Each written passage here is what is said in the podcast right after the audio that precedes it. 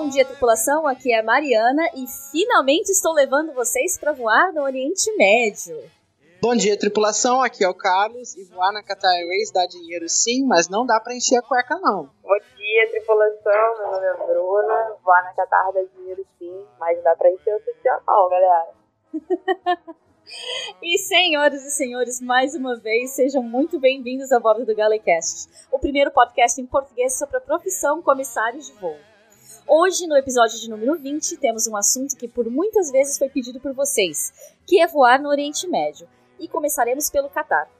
Temos o prazer de receber a Bruna e o Carlos que voaram por lá, e eles responderão as dúvidas que vocês mandaram. Camisola no kit da comissária?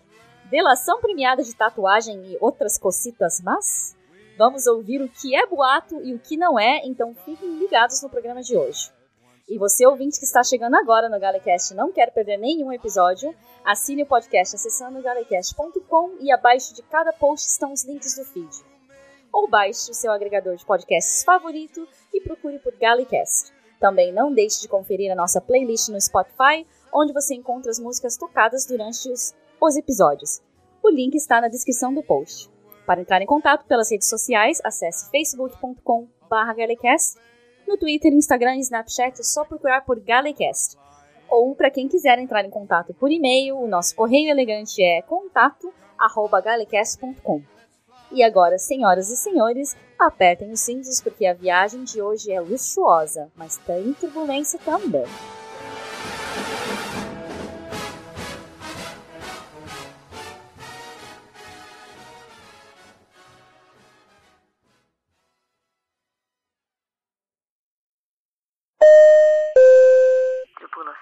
Em automático.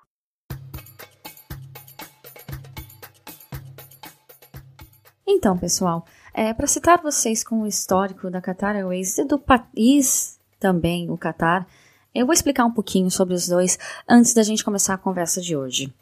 A Qatar Airways é uma empresa estatal do Qatar que foi fundada em 1993 e começou as operações em 1994. O Qatar é um dos países que, até a data da gravação deste programa, dia 28 de junho, faz parte do GCC, Gulf Cooperation Council, ou Conselho de Cooperação do Golfo, que é formado pela Arábia Saudita, Bahrein, Emirados Árabes Unidos, Kuwait, Oman e além do próprio Qatar, é claro. O GCC é como se fosse um tratado do tipo Mercosul do Oriente Médio, que garante melhores acordos de comércio, imigração e outros tratados entre os países desse bloco aqui. Não custa lembrar que o Catar tem como legislação a lei Sharia, que vem do Alcorão, o livro sagrado dos muçulmanos. E o Islã é a religião de cerca de 67% da população do Catar. O Catar também é o país com maior índice de desenvolvimento humano do bloco, perdendo apenas para países europeus, Austrália, Japão e Coreia do Sul. E também, o Catar foi escolhido numa eleição um tanto polêmica para sediar a Copa do Mundo de 2022. Sobre a empresa aérea, podemos dizer que é altamente premiada, sendo selecionada empresa aérea do ano pelo site Skytrax, neste ano de 2017, fora outros diversos prêmios. Com uma frota de 196 aeronaves, servindo 151 destinos no mundo inteiro e contando com mais de 24 mil funcionários em seu quadro, a empresa e o país parecem ser uma ótima escolha para quem quer começar na aviação como comissário ou continuar a sua carreira como piloto, certo? É o que veremos no programa de hoje, onde dois ex-comissários contam as suas experiências trabalhando na empresa.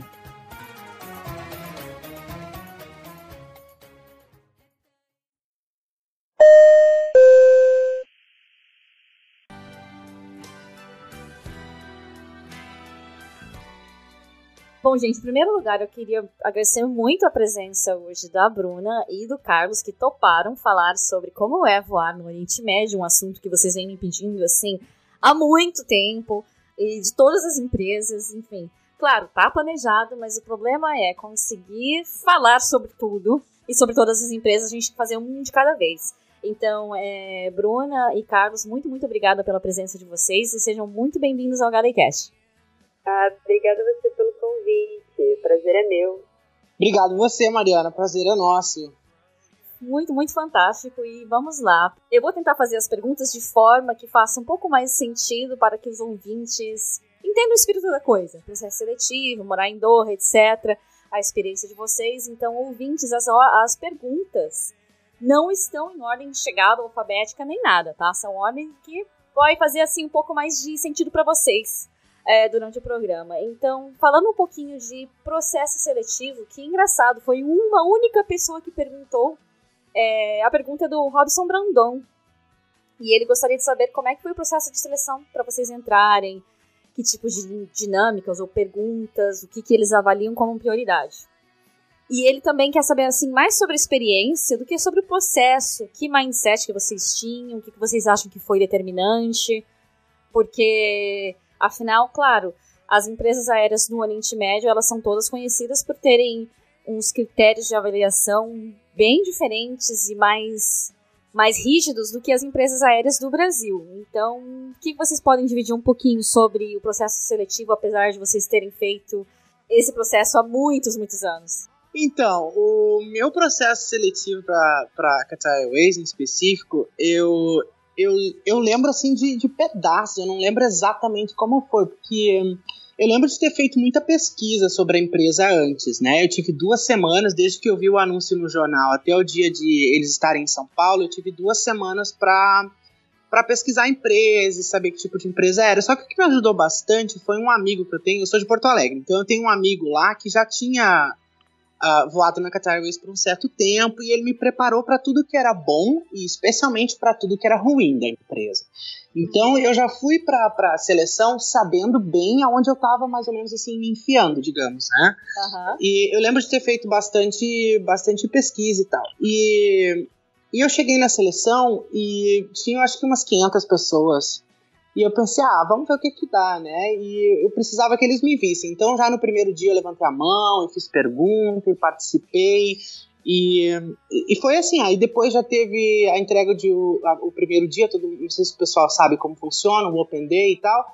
E no primeiro dia a gente entregou o currículo e na tarde eles já me ligaram para participar do segundo dia, que seriam os, os testes de inglês, enfim e os assessments, né, os, os, as dinâmicas, enfim. E aí eu fui passando todas as fases, e eu lembro que no terceiro dia eu, eu tava muito nervoso, porque eu queria muito. E eu lembro que, que a minha irmã falou assim, ah, por que você não toma um, um Lexotan pra, pra ficar mais tranquilo? E eu reparti o tal do remédio em quatro pedacinhos e tomei um e fui pra entrevista super feliz, assim, super tranquilo e tal.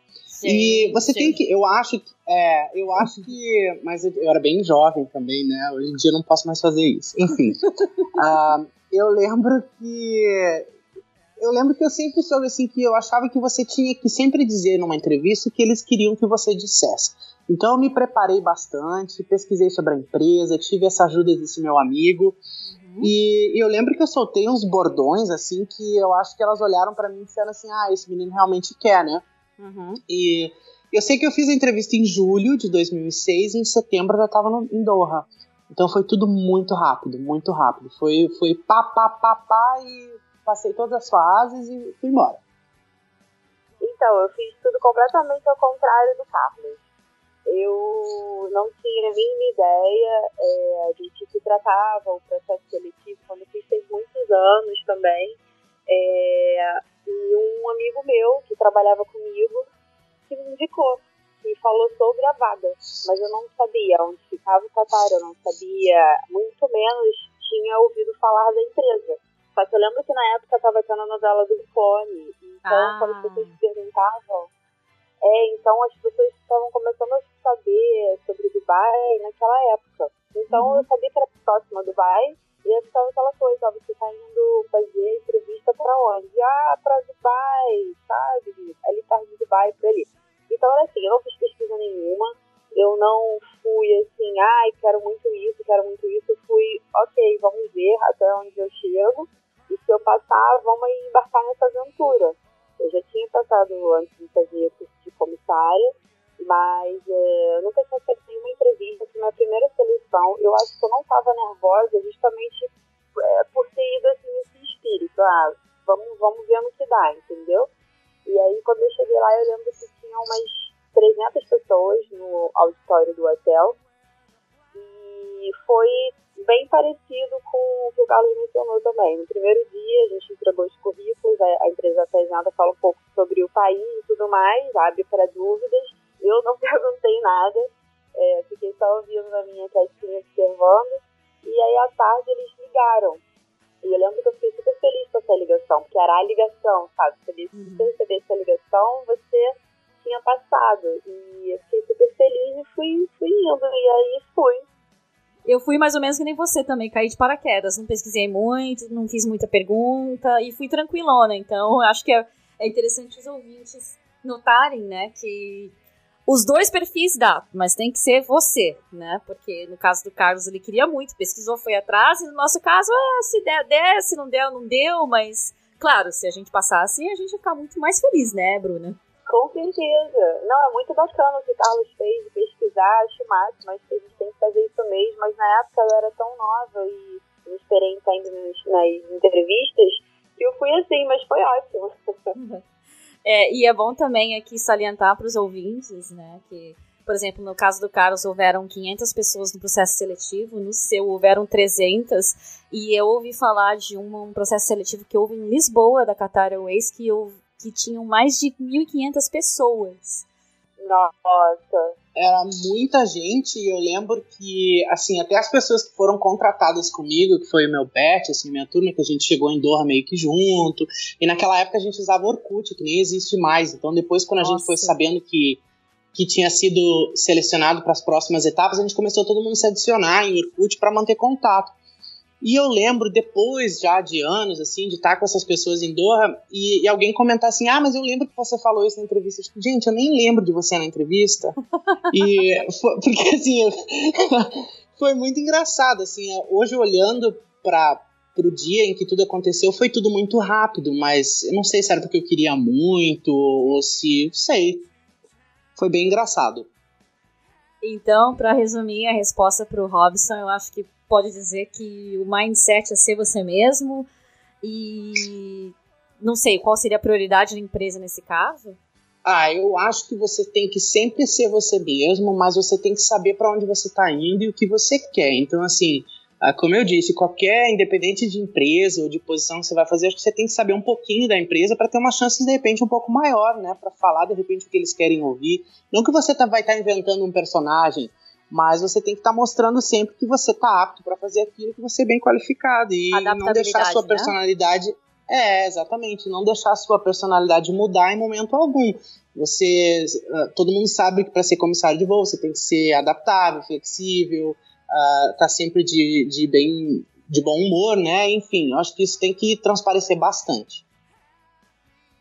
Não, é que eu ia falar que assim, eu fui muito de maluca para essa entrevista, sem noção de absolutamente nada. Mas eu lembro assim que uma, tem coisas que você não esquece, né? Assim, eu não, não esqueço as pessoas que estavam ali no auditório, que tinham umas pessoas muito sem noção absolutamente nenhuma, ou de repente estavam passando por ali e acharam interessante e entraram, estavam de calça jeans, de saia, e eu fiquei assim, gente. Então, assim, tinha muita gente, eu, eu pra mim, tinha muita gente, mas muita gente foi eliminada de cara, eu acho. É, de cara. É. Gente, é. no meu tinha até um travesti. Ah, qual é o problema de ter um é. travesti? Não, não tô dizendo que é problema, entendeu? Mas é que assim, você vai pra uma empresa, pra uma entrevista de emprego numa companhia árabe de traveco, acho que né, você tem que ter um pouquinho de discernimento, acho que não vai rolar, né? É. Se bem que na, se bem que na empresa onde eu tô hoje tinha, inclusive, tinha um, um menino que era transexual. É, ele, ia, ele ia pro trabalho de menino, pernoite ele descia de menina. É bem engraçado isso. Mas é que Dubai é mais tranquilo também, né? Bem mais tranquilo do que Dubai. Sim.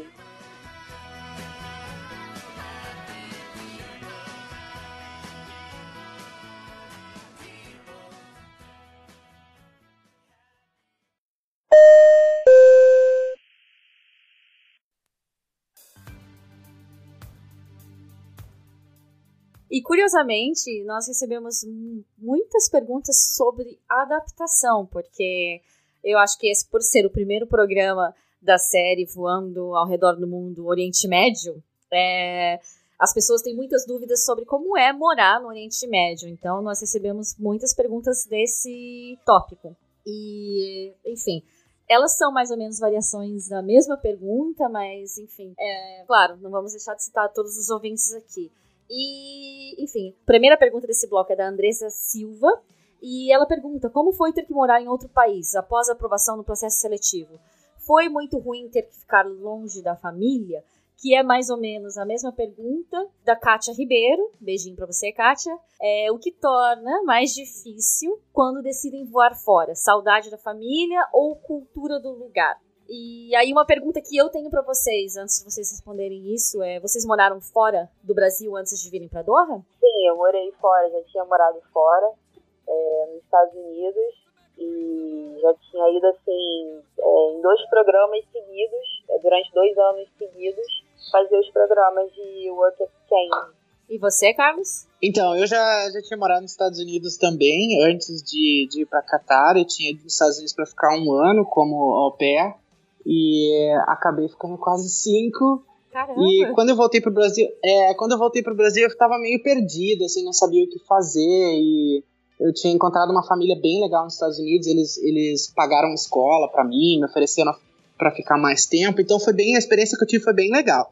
E aí voltei pro Brasil, tava meio sem saber assim, se continuava a aula, o que, que eu ia fazer, não sabia. E aí caí de fazer essa de curso de comissário de voo, porque era uma coisa que sempre me chamou atenção, assim e tal. E, e aí depois vi a entrevista da Qatar e fui lá fazer e deu tudo certo. Então, a adaptação para mim, obviamente que no Qatar foi um pouco mais complicado, demorou mais tempo do que do que eu demorei para me adaptar nos Estados Unidos. Mas eu sempre levava em consideração que eu ficava tão pouco tempo no Qatar que que assim, acabou que não me incomodava tanto, porque às vezes no mês você você voa aqui na, no Oriente Médio, você sabe, você fica às vezes nove, dez dias em casa, você não fica muito mais que isso, né? É. E, e então assim, para mim era sempre algo novo, eu tava sempre eu era muito jovem, então tava iniciando na empresa, então a empresa quando eu entrei tinha apenas 50 aviões, se eu não me engano, 52, então a gente tinha muito pernoite longo, a gente tinha um, um pernoite em Berlim que eram quase dois dias, a gente tinha um Frankfurt de dois dias e meio, tinha um Paris Nossa. de quase dois dias e meio também. Então assim, a frequência não era diária dos voos, então para mim tava ótimo, eu passava dois dias em Paris, a gente ia para Frankfurt, alugava carro dirigi até, até Amsterdã. Então, assim, era, era uma aventura. Eu tinha o quê? 24 anos, então para mim tava ótimo. Mas, assim, enquanto eu tava no Catar, eu não gostava muito, não. Demorou bastante tempo, assim, pra eu, pra eu fazer amigos que não eram tripulantes e aí ter um, um círculo social no Catar. Então, assim, mais pro, do meio pro final, eu chegava a pedir day off pra ficar no Catar, porque, assim, a maioria dos meus amigos na época não eram mais tripulantes, assim, uhum. a, a, grande maioria, né? Então, no final, eu gostei bastante, assim, né? É, me acostumei bem, tanto é que eu pedia dias de folga para ficar mesmo em casa. Nossa, é maravilhoso, né? O Carlos pedia dia de folga pra ficar no Catar, eu pedia de folga pra sair do Catar.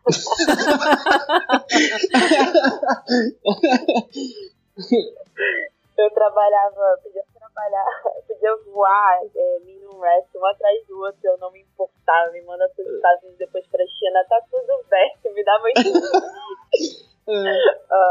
É, eu acho que a gente vai falar um pouquinho também de sobre regras e sair do país em dias de folga no próximo bloco. Mas é, eu, eu ia perguntar isso também, né? Se em dias de folga vocês saíam muito, mas o Carlos já respondeu que, que não e você respondeu que sim. Então, é, então ouvintes estão vendo, né? Cada um, cada um, mas é, essa parte de adaptação também. Tem outras perguntas de ouvintes aqui. Uma é do Max Dolabella e ele gostaria de saber sobre choque cultural em empresas do Oriente Médio. É, eu acho que ele quis dizer, comparando com o ambiente de trabalho no Brasil, talvez, que é tudo mais relaxado, assim Relaxado, digo, no sentido de mais tranquila. O que, que vocês acham? Eu acho que no Brasil a pessoa, a maioria dos voos, assim, a pessoa entra no avião com o boarding pass na mão e ela sabe onde vai sentar, né? Aqui você às vezes abre a porta do avião pro embarque e aí você vê meio que assim, não querendo desmerecer ninguém, mas parece que é um bando de macaco que tá entrando no, no avião. E aí você tem que literalmente pegar um, um,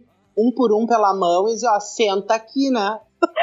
Ai, cala... Senta aqui, Cláudia, e fica quietinho, não se mexe mais. Ai, gente, tadinhos. Mas tem gente que dá dó mesmo. Principalmente em voo pra Jeddah, eu vejo muita gente analfabeta. Gente. Enfim, que nunca andou de avião. Voos pra Jeddah aqui no Oriente Médio, o pessoal não é bolinho. Não, realmente, o choque cultural que a gente tem aqui no Oriente Médio é completamente diferente do que voar no Brasil. Por exemplo, na Qatar Airways você faz uma, um, um, treinamento de que oito semanas, né, Bruna? E a maioria desse treinamento é de serviço, porque é um serviço premiadíssimo, assim. Então, eles te ensinam até que termos usar para descrever um menu para o passageiro, né? E aí você aprende tudo aquilo, você vai para o seu voo de observação feliz da vida, vou colocar tudo isso em prática, era o que eu queria fazer, enfim e tal, né? Vou, você é um comissário de, de bordo cinco estrelas. E aí você, eu lembro que o meu primeiro voo foi Damascus, na época a gente fazia ainda, é, voava para Síria. E meu voo de observação foi para Damascus, assim. Foi bem legal, eu, eu, tive uma, uma, uma purser que, que na época, ela inclusive trabalha lá ainda até hoje, e a gente se fala ainda até hoje, ela é muito gente boa. E assim, ela literalmente me pegou pela mão e me guiou o caminho todo. Só que assim, eu fui com toda aquela expectativa, vou fazer esse serviço cinco estrelas, vou, vou, vou servir o café com, no, no, com o handle da taça na, nas quatro horas, como mandava o figurino, entregar uhum. o, o, o, guardanapo com o logo Face, essas coisas todas que a gente aprendeu em oito semanas, e prova em cima de prova, e, e aí você chega lá, gente, o, o povo não tem noção de nada do que você está fazendo na econômica. Então, assim, era um, era um bando que literalmente abriram a porteira e mandaram para dentro do avião. E, assim, é um choque, é, é uma coisa que você não esperava. E você volta para casa. Primeiro voo, cansado de abaixar e levantar, porque é, era um bate-volta. Eu, eu servi 50 bandejas e na volta mais 50. Sendo que eu fui pro voo achando que eu ia só assistir, né? Não, Aham, pega aqui sim, o carrinho é. e vai lá, boa sorte. Exatamente, mesma coisa no meu. É, eu cheguei em casa, assim, extremamente cansado, tomei um banho, caí na cama, acho que dormi umas 12 horas, eu acordei no outro dia, quando eu levantei, as minhas coxas, assim, doíam, porque eu não estava acostumada a servir, abaixar e levantar 50 vezes, porque você é novo, cada vez que você vai servir, você faz exatamente como te, como te mandaram no treinamento. Uhum. Eu me abaixava e levantava por pessoa. E depois, com o tempo, não, abaixava uma vez, colocava três, três na mão. É. E três bandejas na mão e já servia as três na mesma fileira. Depois abaixava uma vez, pegava mais três, levantava e servia três. Então eu fazia três por um. E no início, não. Você. No treinamento, não. Você tem que abaixar, pegar um tray, servir o pão quente e aí servir o passageiro. O próximo, você faz a pergunta de novo, o que, que a pessoa quer frango, carne, abaixa, pega o tray, põe pão e serve. Só que no dia a dia a gente não fazia assim, senão você não tinha mais coluna, né? No, até acabar a escala você não tinha mais coluna. Não, não só isso, também o avião tá pousando, você tá lá ainda perguntando. É, exatamente. É. E aí você e aí você se questionava também essa questão do tempo, porque aí você tava lá fazendo o serviço e começa a primeira vez, você obviamente demora mais que o resto da tripulação. E aí vinha, vinha a menina lá e dizia assim: Vamos, você precisa de ajuda, você não acabou ainda? Eu disse, gente, mas pensava assim, né? Por que, que ela tá fazendo, né, eu, eu correr? Eu tô fazendo tudo direito. Na minha inocência, eu pensava, eu tô fazendo tudo direitinho, como me ensinaram e tal, enfim. E, e sem falar outras questões uh, de cultura, né? De, de, por exemplo, você vai para um destino, a Índia ou Bangladesh, que as pessoas acham que a água. Não sei que tanto valor a água tem para essa, essa população, porque é o tempo todo, é no embarque, eu quero água, eu quero água. É no desembarque, eu quero água, eu quero água. É, é o tempo todo água. E aquilo me questionava, mas por que tomam tanta água? E depois, com o tempo, você vai entender. Claro, a comida que eles comem tem muito spice, tem muito não sei o quê. Então eles precisam de muita água.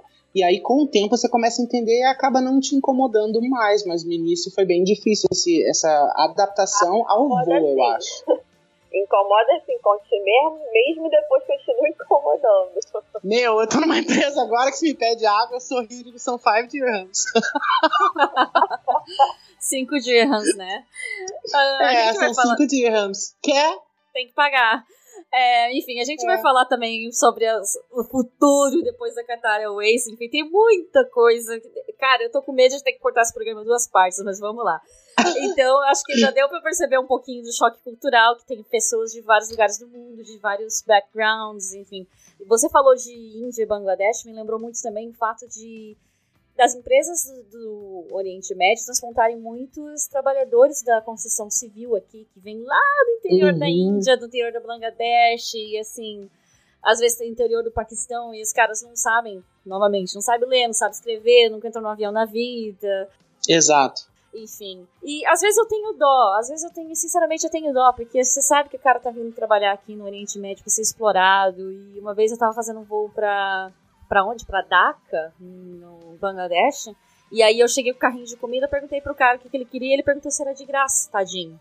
É de graça? É, é você pode pecado. comer. Então tem esse tipo de coisa. Você lembra alguma coisa assim que tenha te marcado, Bruna?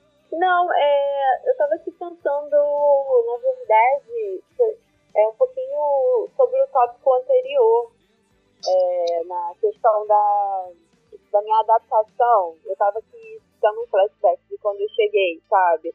É engraçado, porque assim, vale a gente realmente mencionar que quando nós fomos, eu e o Carlos, não existia o WhatsApp, não tinha toda essa facilidade que a gente tem hoje em dia. Skype, tem tudo.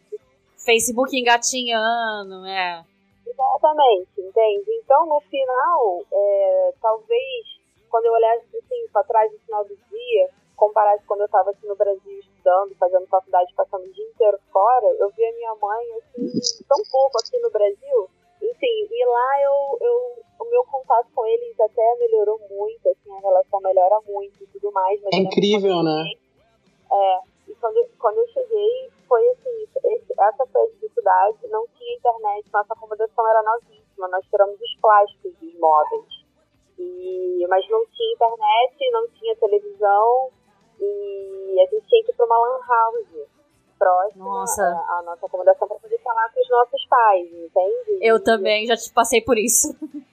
É, É, hoje em dia já você já não tem mais isso, já é muito mais fácil.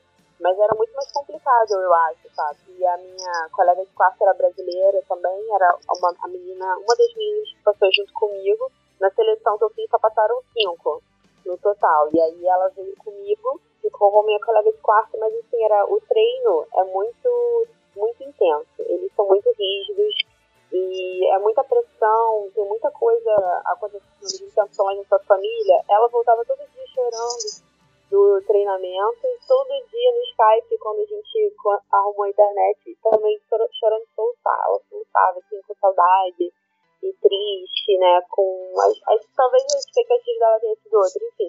Então eu, eu tava tendo que conciliar isso tudo ao meu redor, mas estar num lugar novo, longe de tudo e de todos, tudo bem era um. Eu já tinha morado fora, mas é, parece que assim, é uma, é uma experiência completamente louca, completamente diferente de, de você morar nos Estados Unidos e, e morar lá, né? E eu lembro Uhum. que aí a adaptação com relação ao choque cultural, é, eu lembro que eu tinha medo. A primeira vez que eu vi aquelas mulheres com as abaias, que elas sempre andam em grupo, eu, eu Uhum. desviava do shopping, eu morria, eu morria de medo, assim, eu não sentia, eu não sentia uma coisa boa. E com o tempo eu aprendi a admirar, respeitar, entender. E assim, o choque, o choque cultural, ele vem das duas, das duas partes, né? E da gente, quando a gente chega lá, es- estranha, né, a cultura que a gente está acostumado, mas eles também. Eles olham com os olhos, assim, curiosos e tudo mais, por cima da gente, querendo saber e tudo mais. Mas, assim, é, eu sempre fui muito bem recebida lá. Eu sempre me senti muito bem. As únicos, os únicos momentos que eu senti um pouco assim daquele olhar, talvez um pouco discriminador, ou de julgar, ou de preconceito, vieram de, de outras nacionalidades que se converteram ao Islã. Ah, E aí, eu não sei se o Carlos concorda comigo, né? Mas assim, e aí essas coisas a gente vai é, aprendendo, né, com o tempo dia a dia. Vai, vai ensinar a gente a vivência no lugar. Mas é, eu lembro que quando depois de um tempo eu passei, a comida foi muito difícil pra mim, porque eu achava tudo muito doce. E depois eu Aham. amei. Eu ia pra casa de férias e tinha saudade da comida, do kibe, que eu falava que o kibe era o melhor do, do Brasil, era o, era o kibe do Brasil, não era Aham. de lá. E eu eu vejo que o kibe de lá é muito bom, enfim, coisa que a gente tem saudade. Mas é isso. Tem até uma pergunta, inclusive, do ouvinte Samuel Santos, que ele perguntou qual comida brasileira vocês sentiam, no caso, mais falta quando estavam em Doha. feijão. Sério? Eu adoro feijão, eu adoro feijão. Agora, aqui em Dubai, eu tenho um amigo que, que ele é muito bom de cozinha, assim, e tal. E aí, inclusive, ontem eu liguei para ele e falei, olha, Lucas, tá faltando feijão, você tem que fazer mais feijão. Aí hoje eu fui lá buscar na casa dele, ele já fez e tal, porque eu não, eu não sei fazer feijão. Então, assim, eu sinto muita falta, arroz eu faço, um bife eu faço. Eu até tava cozinhando hoje, antes de começar a gravação, eu tava cozinhando pra semana. E mas assim, feijão, aí eu adoro feijão. Tanto é que quando eu vou, quando eu vou para casa, eu acho que minha mãe já até fica meio que atordoada, porque eu ligo umas 3, 10, 10 vezes, assim, antes pra, pra perguntar se ela fez feijão, né? Porque eu como feijão todo dia quando eu vou pra casa. E você, alguma comida, Bruna, que sentia falta aqui em Doha? Ah, o feijão com certeza é o que a gente sente mais falta, eu também. Mas eu também sentia muita falta da aquela coisa de você acordar de manhã e ir na padaria comprar um pão quentinho, sabe? Ah, sim, isso é muito bom. É. É. É, Isso é muito. isso aí eu sentia bastante falta. Aquele pão francês fresquinho saindo. E, ah, sentia muita falta, gente. É. Agora falando também um pouquinho de coisa engraçada, o ouvinte Rafael Alvim é, perguntou, queria saber se eles passaram por algum perrengue lá em Doha relacionado à cultura ou qualquer outra coisa. Hum, Ah, eu passei. então vai lá. lá vem. eu passei. É, mas assim, foi uma coisa, foi um episódio único é, em oito anos morando lá no Catar. E aconteceu depois de quatro anos já. E morando lá, né? Eu fui no mercado, um mercado que tinha próximo à minha casa, e fui sozinha. E eu fui, eu tava de legging, até legging comprida, né? É, Uhum. E uma, um- uma blusa de flanela de botão estava aberta, mas de manga comprida estava toda vestida. Só que assim, depois eu fiquei pensando, talvez a legging, né, aos olhos da, dela, é, estivessem um pouco justas, não sei. Enfim, eu entrei no mercado, quando eu estava entrando no mercado, veio uma senhora enorme, é, andando, vindo, né, mancando assim, com a baia, e aí ela apontou pra mim. Só que ela apontou pra mim falou, apontou de cima a baixo, fazendo um zigue-zague, assim, com o dedo de cima a baixo, e falou Aham. assim pra mim, você não tem vergonha? Você não tem vergonha de estar vestida assim? Aí eu olhei pra trás, né? Falei, ó, não tá falando comigo, né? Eu olhei pra trás e disse, ninguém. Aí, tipo, oi, sou eu? Eu já imaginei, Já imaginou o que, cara? eu já imaginei você fazendo igual a Vera Verão. Epa! Ai, gente. Eu fiquei muito indignada. Eu me, e assim, sabe, foi aquele dia que você tava com uma escala, um mês de escala ruim. E eu tava voando, assim, muito cansada, mesmo essa faz mínimo rest. E aí aquele dia não tinha nada pra comer em casa. Sabe aquele dia ruim já? E aí vem uma pessoa dessa. Aí eu só sei que a minha primeira reação foi fazer igual. Aí eu apontei pra ela, Ah. abaixo, e falei a mesma coisa. E você, não tem vergonha de estar vestida assim? Aí ela olhou pra mim. Eu vi sangue nos olhos da mulher. Só nos olhos, né? Que é a única coisa que dá pra ver. Aquele Janinho parado assim gente. Ele olhava pra mim, olhava pra ela, olhava pra mim, olhava pra ela e não sabia o que fazer. Aí ela virou e falou assim: Eu vou chamar a polícia. Eu falei: Então chama, chama logo que eu tô cheia de fome aqui querendo fazer minhas compras, você tá me atazonando. Aí falei pra ela chamar a polícia, mas não sou boba nem nada, né? A brasileira vai estar sempre errada naquele país. Aí eu peguei, com esse mercado tinham várias entradas, eu entrei no mercado, é, falando com ela, né? Gritando com ela, e saí pela primeira saída que eu achei, peguei um e fui pra cá. Gente. O bafão da leg. Pois é, só pra concluir, o que o- a minha situação é. Foi, foi a única vez que eu me senti dessa forma e a senhora que veio falar comigo, ela não era árabe, né? Ela era de outra Ah. nacionalidade convertida. Então, assim, é, as mulheres catares, elas são incríveis, eu as admiro muito mesmo. Então, é, são muito curiosas, é, elas também têm um olhar muito curioso, assim, pra gente. Eu lembro que em alguns voos elas vinham e perguntavam, ai, qual é o seu concealer? Qual é a maquiagem que você tá usando? Deixa eu ver. Elas são Aham. muito amigáveis. E elas são tímidas, são muito tímidas, na verdade, de chegar e te dar um approach. Mas quando elas te dão um approach, é, é muito gostoso, assim. Elas são mulheres muito inteligentes. Bruna, uh, só para inserir uma, uma deixa aí nesse comentário que você fez agora, você, com certeza vocês devem ter assistido o filme Sex and the City, se não me engano, foi o segundo. Tem uma cena em que elas estão caminhando num suque, assim, e as mulheres, elas, a Samantha se envolve lá num, numa confusão, e o chão fica cheio de camisinha da bolsa dela, e essas mulheres árabes salvam elas de uma certa forma, e a, e a e a cena realmente mostra isso, o quão curiosa elas são com a nossa cultura, com o mundo western, assim, né?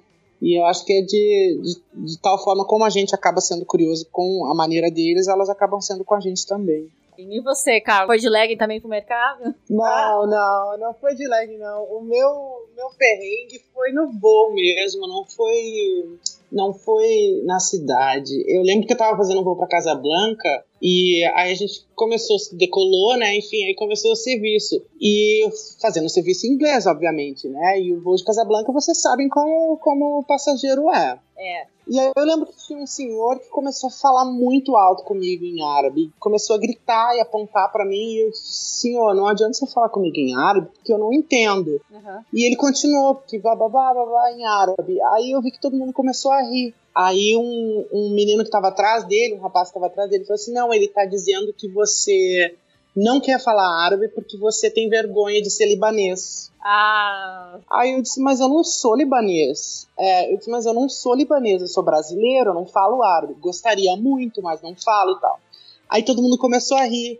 E, e aí começaram a explicar para ele que realmente eu não era, não era uh, libanês e não falava árabe, obviamente, né? E Aí eu sei que depois, quando eu voltei para fazer o clearance e tal das bandejas e servir café, ele já tava todo feliz, assim. Mas foi o único perrengue, assim, que eu passei uh, no Oriente Médio, eu acho. Depois teve uma outra ocasião também, num voo, que até, a, até tive que desembarcar com o passageiro e tal, mas isso já é outra história, já não, não, não vem ao caso. Mas de perrengue, assim, no Catar, acho que foi só esse mesmo. Gente, mas isso aí de você falar que o passageiro pensar que você era libanês, eu tenho um amigo que ele teve que ir na mala dele, pegar o passaporte, voltar e mostrar pro passageiro e falar aqui, ó, eu sou brasileiro, eu não sou libanês. Porque o cara também é, eu... que ele era libanês. Exato, e aí o menino falou, não, ele tá falando que você tem vergonha de ser libanês. Eu não tenho vergonha. Eu até lembro que eu mostrei meu nome, ó, meu nome é Carlos, né? Não é Mohamed ou Walid ou Ahmed. Aí o outro menino falou, não, mas é que no Líbano, e realmente no Líbano tem muito cristão, e, e Carlos sem S e Carlos são até nomes bem comuns, até onde eu sei, no Líbano para cristãos, então realmente ele tava cismado, né, que, que eu,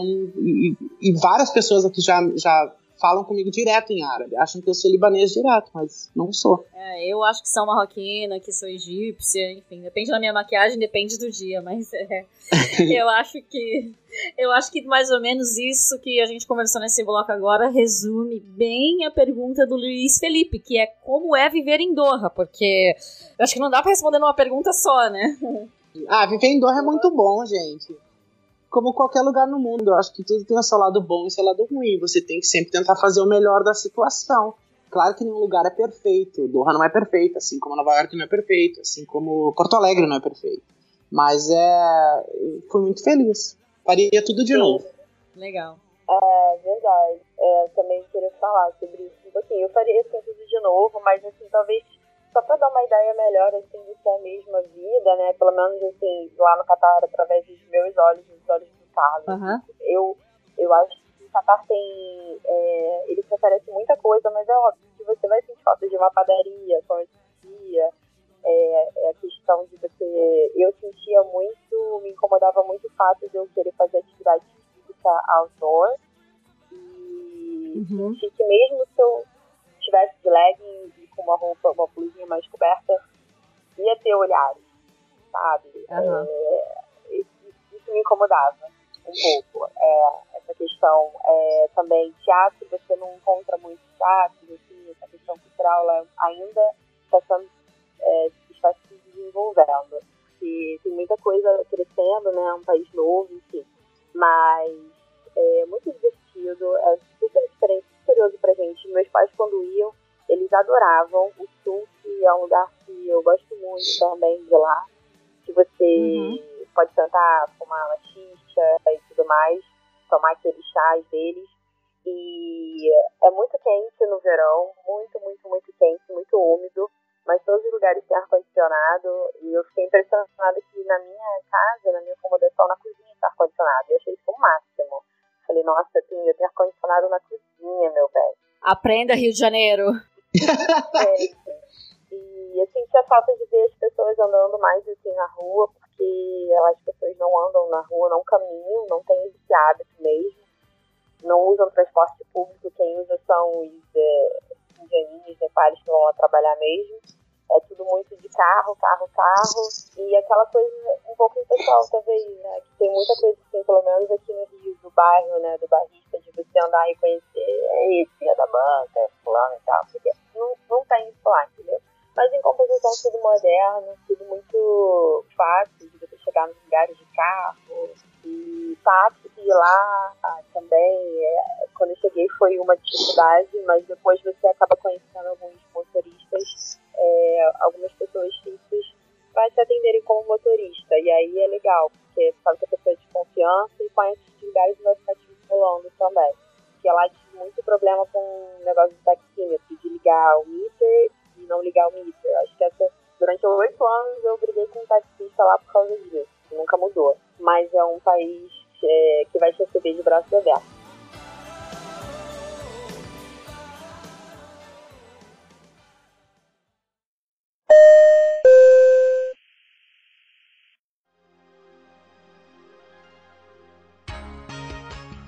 Bom, e esse bloco agora eu acho que é o bloco que vai dar polêmica, vai dar mamilos, porque é o bloco justamente onde eu agrupei as perguntas dos ouvintes que querem saber sobre a rigidez da Qatar Airways, que muita gente ouve falar, porque a Qatar Airways tem uma fama de ser bem rígida com a tripulação, várias regrinhas ou regronas, enfim, né? Agora a gente vai falar sobre isso. E assim, é engraçado que eu acho que essa pergunta foi, inclusive, a primeira que eu recebi, assim, em ordem cronológica, que é da Natália Lohara, que ela perguntou: As regras da Qatar são muito rígidas mesmo?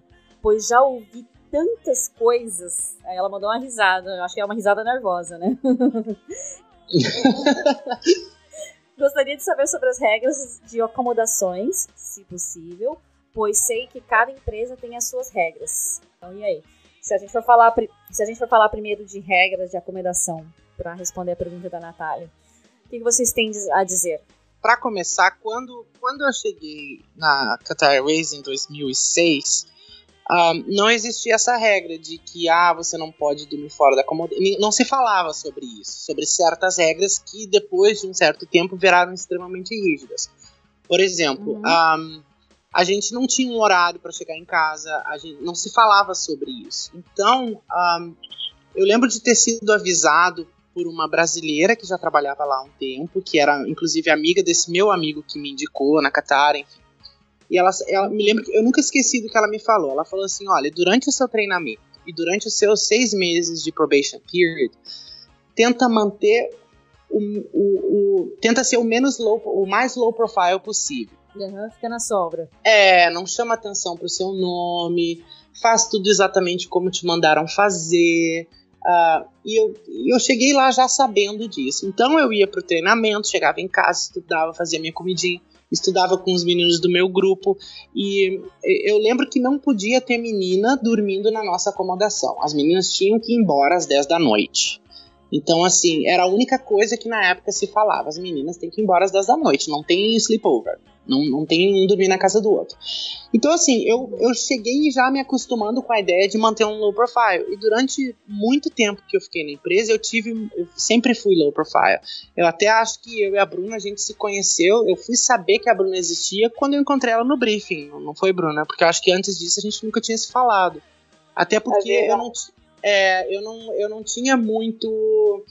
Eu não tinha muito contato com os, até a maioria dos brasileiros que chegaram, acho que chegaram junto com a leva da Bruna, porque uh, antes disso éramos poucos, acho que éramos menos que, que 10. E antes de nós haviam pouquíssimos também. Então, assim, eu me acostumei a ser low profile. Então, nunca ninguém me perguntou nada, nunca ninguém me mandou fazer nada.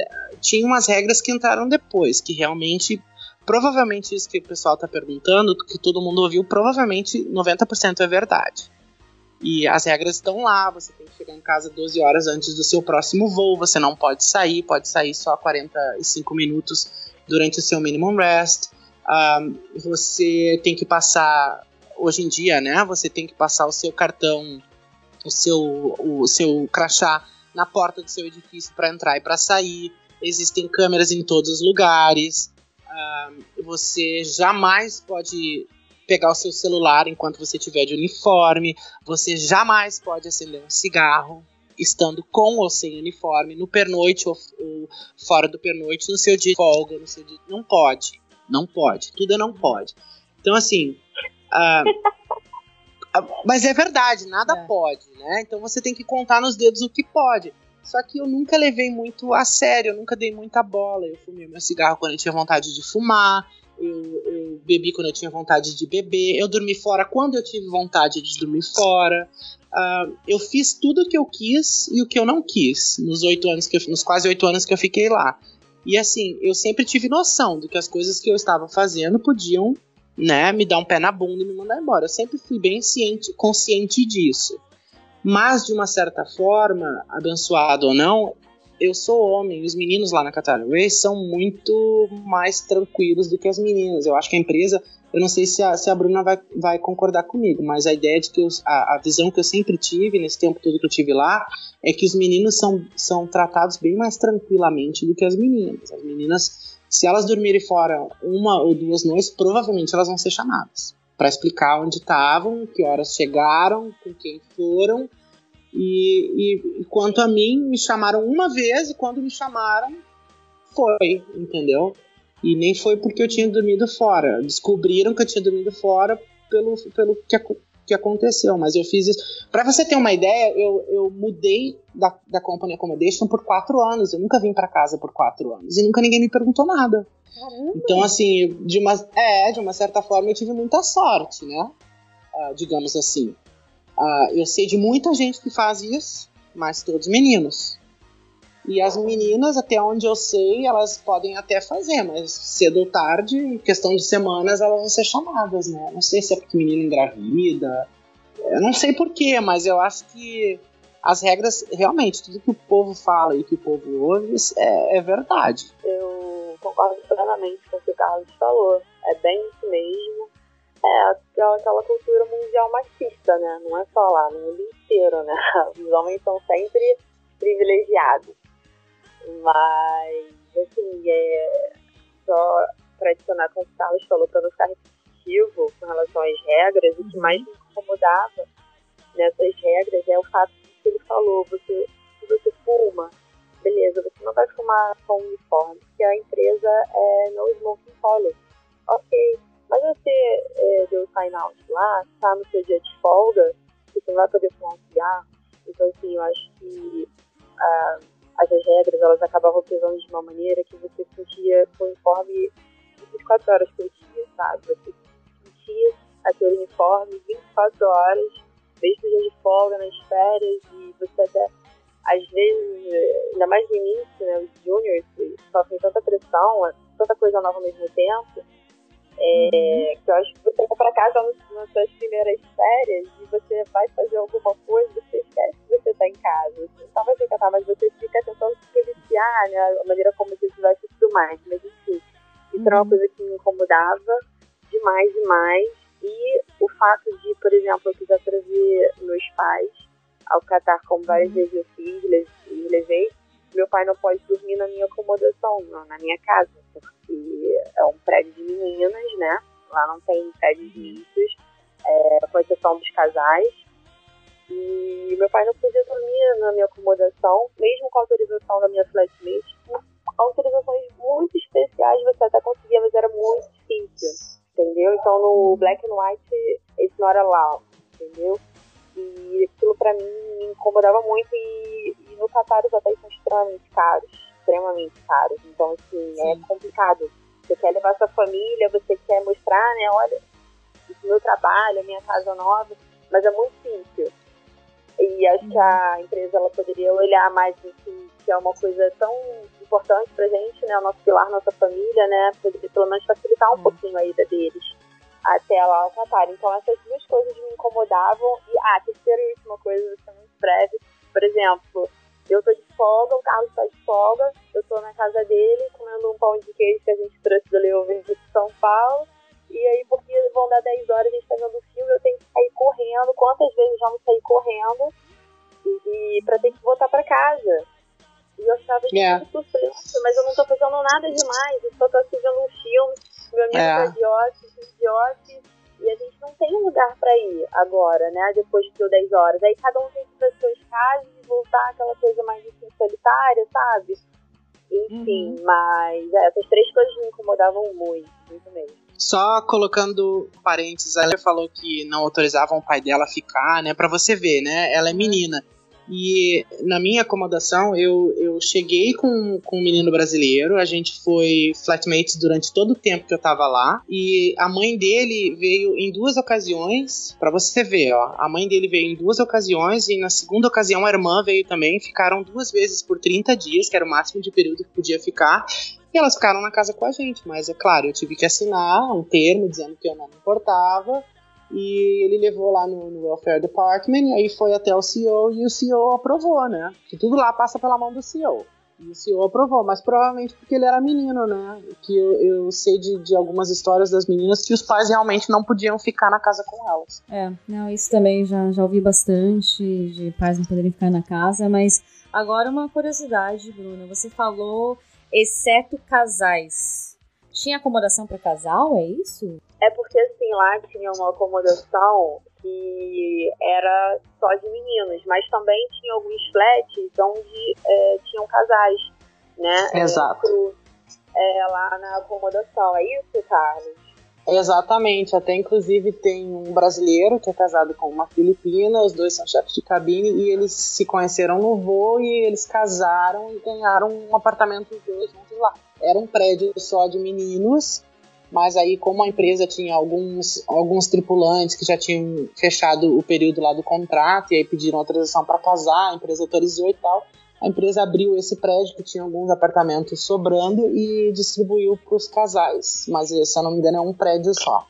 E hoje em dia, até onde eu sei, se você ganhar autorização para casar, você tem uh, duas escolhas. Ou você fica na fila de espera para acomodação de couples, ou você casa, mas continua cada um na sua casa. Até, até o apartamento vagar e eles te, te disponibilizarem um apartamento. Se eu não estou enganado, a última vez que eu ouvi sobre o assunto estava é, é, sendo levado assim. E auxílio moradia para você alugar alguma coisa por conta, a empresa não dá de jeito nenhum? Então, na época que eu entrei, você podia pedir o auxílio moradia, você ganhava, igual aqui em Dubai, você ganha o auxílio moradia e escolhe o que quer fazer. Ah, aí depois, quando as regras começaram a apertar, que, é, que todo mundo ah, começou a ter que assinar adendos de contrato, dizendo que não podia, não podia, não podia, ah, eles uh, disponibilizaram um memo lá dizendo que todo mundo tinha que voltar para Company Accommodation. Então, todo mundo que tinha o Leave Out Allowance teve que abrir mão do Leave Out Allowance e voltar. Certo. Então, a gente um pouco tocou já na pergunta da ouvinte Camila de Almeida Oliveira. Ela diz: Sempre ouço dizer por aqui que as companhias árabes não aceitam comissários casados.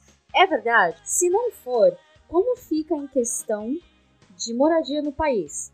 Por conta do comissário ou a empresa assegura um apartamento padrão, como no caso dos solteiros?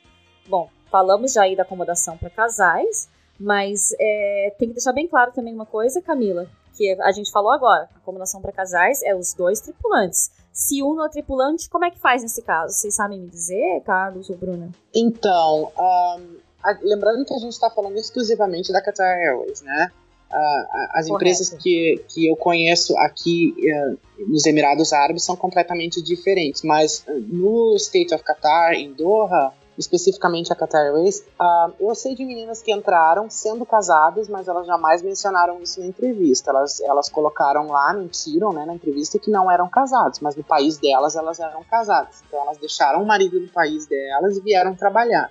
Um, agora, sobre, uh, sobre ser casada e, e, falar na entrevista que é casada, realmente eu não conheço ninguém. Eu conheço uma menina brasileira que até entrou comigo, ela até já participou aqui no, no Gallicast, e ela, ela conheceu o namorado, né, em, em Doha e namoraram por um tempo e aí ela fechou o tempo do contrato, ela foi lá pedir autorização para casar e autorizaram ela a casar. E ele não é tripulante. Então ela mora fora da company accommodation. Então, mas isso foi depois de bastante tempo, assim, acho que mais de cinco anos que a gente já estava lá. E aí ela realmente casou e tal e foi morar com o marido. Eu acho que eu acho que a empresa vê realmente individualmente. Se você já é já é funcionário, depende do seu record com a empresa, como é que é o seu file, enfim, né? E uhum. tanto que eu conheço uma outra menina argentina que pediu autorização para casar e não ganhou. Certo. Falando, a gente falou um pouquinho no começo desse bloco, você falou sobre fumar e também eu esqueci de uma pergunta. Uma outra pergunta também da Camila de Almeida Oliveira. E ela disse: é, quando estive nos Emirados, percebi a dificuldade de conseguir bebida alcoólica e lugares que fossem seguros para o consumo. Como os comissários que vivem lá em Doha lidam com isso? Existe um submundo que nós mortais desconhecemos de festinhas? Existe! claro que existe! Senão o brasileiro não ficava lá 8, 10, 15 anos. e aí ela mandou. enfim, ela mandou mais uma pergunta que eu vou ler no final também, mas é, existe. Querem acrescentar alguma coisa, deixar no ar? E aí? Fala você, Bruno, eu já tô falando ah, isso demais. Eu falar melhor Ai, Vocês vão deixar, ou deixamos no ar, ou podemos deixar no ar. É, não, não sei. Não, eu, eu acho que assim. Um pouquinho, acho que a Camila merece. É. E, assim, pra você comprar bebida no Catar, você tem que ter uma licença, uma carteirinha que o governo vai te dar é, isso depende da função que você está exercendo no Catar, assim, função de trabalho, né? Nós, comissários, não ganhamos essa licença. E com essa licença, você vai num depósito que uhum. só vende bebida alcoólica e que você só pode entrar com essa licença. Mesmo que você, ah, não quero, não quero comprar, não vou, só vou olhar, não pode. Você só pode estar lá uhum. dentro com essa licença. E beleza, aí tem essa forma, né? As outras formas, as boates, que normalmente são dentro dos hotéis, que tem licença para uhum. vender e você pode consumir. E a terceira, que seria o sei o isso. Mas, não que seja o submundo, mas são a, a casa dos amigos, justamente essas pessoas que têm essa licença, que têm essa, né, esse privilégio é, convidarem uhum. para festas e tudo mais e se divertirem juntos. E com o tempo você vai fazer vários amigos, vai ter várias casas, várias festas para ir e tudo mais. É. Não, aí a gente começa a esbarrar na parte polêmica desse bloco, né? Tudo bem, existe submundo, existe a licença, só que a gente volta naquela regra: 10 horas da noite você tem que estar em casa. E aí? Faz a festa de dia? Não, não, não, não. Não é que às 10 horas da noite você tem que estar em casa. Por exemplo, o que a Bruna falou é no caso de. Ah, a gente chegou de um voo, amanhã a gente tem dois dias de folga, a gente fez o São Paulo juntos, um exemplo. Ah, amanhã vem lá em casa, vou fazer o pão de queijo que a gente trouxe, a gente assiste esse filme aí do Paulo Gustavo que a gente não viu no Brasil. Beleza, vou lá. Só que se a gente. Uhum. Uh, se ela estiver na minha casa às 10 da noite, ela tem que ir embora, porque ela é menina e eu sou menino. Agora, você pode ficar na balada até as três da manhã, porque as duas, você, você mesma sabe, aqui em Dubai tudo também termina duas e pouca da manhã. Então, assim, uh, às três da manhã você tem que estar em casa, independente, entendeu? Você tem que estar em casa. Mas aí o que acontece é você arruma um namorado, arruma uma namorada, ou faz um amigo aqui, um amigo ali. E você chega do voo às vezes cansado, você tem a sua garrafa de vinho lá escondida na sua casa que o amigo comprou. E aí você faz a sua jantinha. Submundo. Aí o submundo, entendeu? Do, do, seu amigo ir lá te visitar, vir fazer comida aqui, passa pelo, pelo, pelo guardinha lá na porta, pela segurança. Ah, vim aí visitar meu amigo, fazer comida aí na casa dele. Só que na sacola tá cheio de álcool, você guarda na sua casa. Claro, se a empresa fizer um spot check e você não for inteligente o suficiente para guardar num lugar que eles jamais vão procurar, no meu caso eu guardava em cima do ceiling, assim, no banheiro. Nunca ninguém abriu o ceiling. Mas eu tinha um bar Gente. lá em casa. Eu tinha um bar Ceiling. na casa, entendeu? Pra explicar pros ouvintes, o ceiling é o teto. Então, ou seja, você tirou o forro do teto do banheiro pra esconder álcool, é forro isso? do banheiro, é. Você empurra o forro assim, e aí ele, ele. Você mexe nele, né? Aí eu colocava tudo ali, guardava, tudo ali, cigarro, tudo. Meu Deus, hein? É. Esse é o submundo. Ah, Esse é um ótimo gancho pra pergunta da Franciele Oliveira, então. Não sei se elas são parentes, os Oliveiras aí. Ah, mas é, a pergunta da Franciele é: ela colocou aspas, mas eu acho que com certeza não deve existir aspas no mundo real.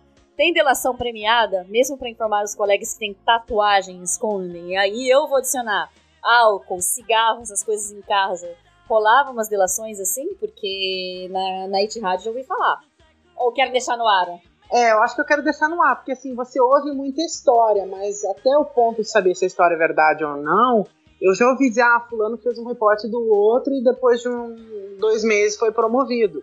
Então, assim, você sempre ouve essas histórias. Só que, assim, até onde saber se realmente é verdade, é aquela história, onde tem, onde tem fumaça tem fogo. Então, assim, particularmente, eu não posso dizer, ah, realmente acontece, mas que a gente ouve a história no voo, a gente ouve, né? Eu acho que toda história tem três lados, né? O meu, o seu e o verdadeiro. Então, eu acho que deu pra entender, né? É. Vai adicionar, Bruna? Bem isso mesmo. Você ouve dizer muita coisa e você acaba ficando perdido ali. Ah, mas será que- será que é verdade? Será que foi assim mesmo como eles falaram? Entende? Mas, e assim, delação premiada eu não sei, mas eu já presenciei, é, conheço é, uma pessoa que. Coisa assim, bem infantil mesmo, né? De ciúmes do cara, vê a outra com um cigarro na mão, ou com alguma bebida, alguma coisa assim, ou com uma roupa um pouquinho mais, talvez, imprópria pro lugar, pega e manda, tira foto e manda. Isso eu já, já presenciei. Não fui eu não, tá? Mas realmente já presenciei e eu acho assim, uma coisa triste, né? De Você tentar derrubar o próximo, porque você não sabe, tá todo mundo ali com alguma história, com objetivo, tentando às vezes 10 cabeças em casa e você por uma, né? tolice dessas, vai e entrega o colega. Mas tem muita essa coisa da cultura assim, dos importes lá, sim, mas eu não acredito e eu prefiro acreditar que a empresa não alimente é, esse tipo de atitude, né? E antes da gente partir para a última pergunta desse bloco, que é um pouco engraçado também, só para deixar claro para os ouvintes por que, que aqui no Oriente Médio a balada acaba às três da manhã, é porque às vezes o horário da primeira reza já é três e pouco, um pouquinho antes das quatro da manhã. Então não pode ter balada rolando enquanto tem reza começando, né? Mas, eh, enfim. A última pergunta desse bloco, que é a terceira pergunta da, Cali- da Camila, de novo, né? Que a gente achou engraçado, a gente já estava discutindo essa pergunta muito antes da gravação, que era a lenda da camisola nada sexy é verdadeira? Deve ser usada mesmo nos dias de folga, férias, etc? Tudo que eu vi eh, foi tudo que eu ouvi foi que faz parte do kit que as comissárias recebem e que essa bendita camisola deve ser usada tanto nos dias normais de trabalho como em folgas, férias, etc. Gente, eu não sei onde que as pessoas alimentam essas coisas. Gente, que camisola é essa que eu não recebi essa camisola, não. Também não. Carlos, as tá comissárias, tá? Que camisola que Mas ela tá falando? Eu tô achando que, na verdade, ela quis dizer uma baia. Ah, é verdade. Bom, a Qatar, é, falando em específico da Qatar, a Qatar não existe na Qatar. Isso é, se isso foi é, dito falando sobre a Qatar em específico, é um boato, não existe.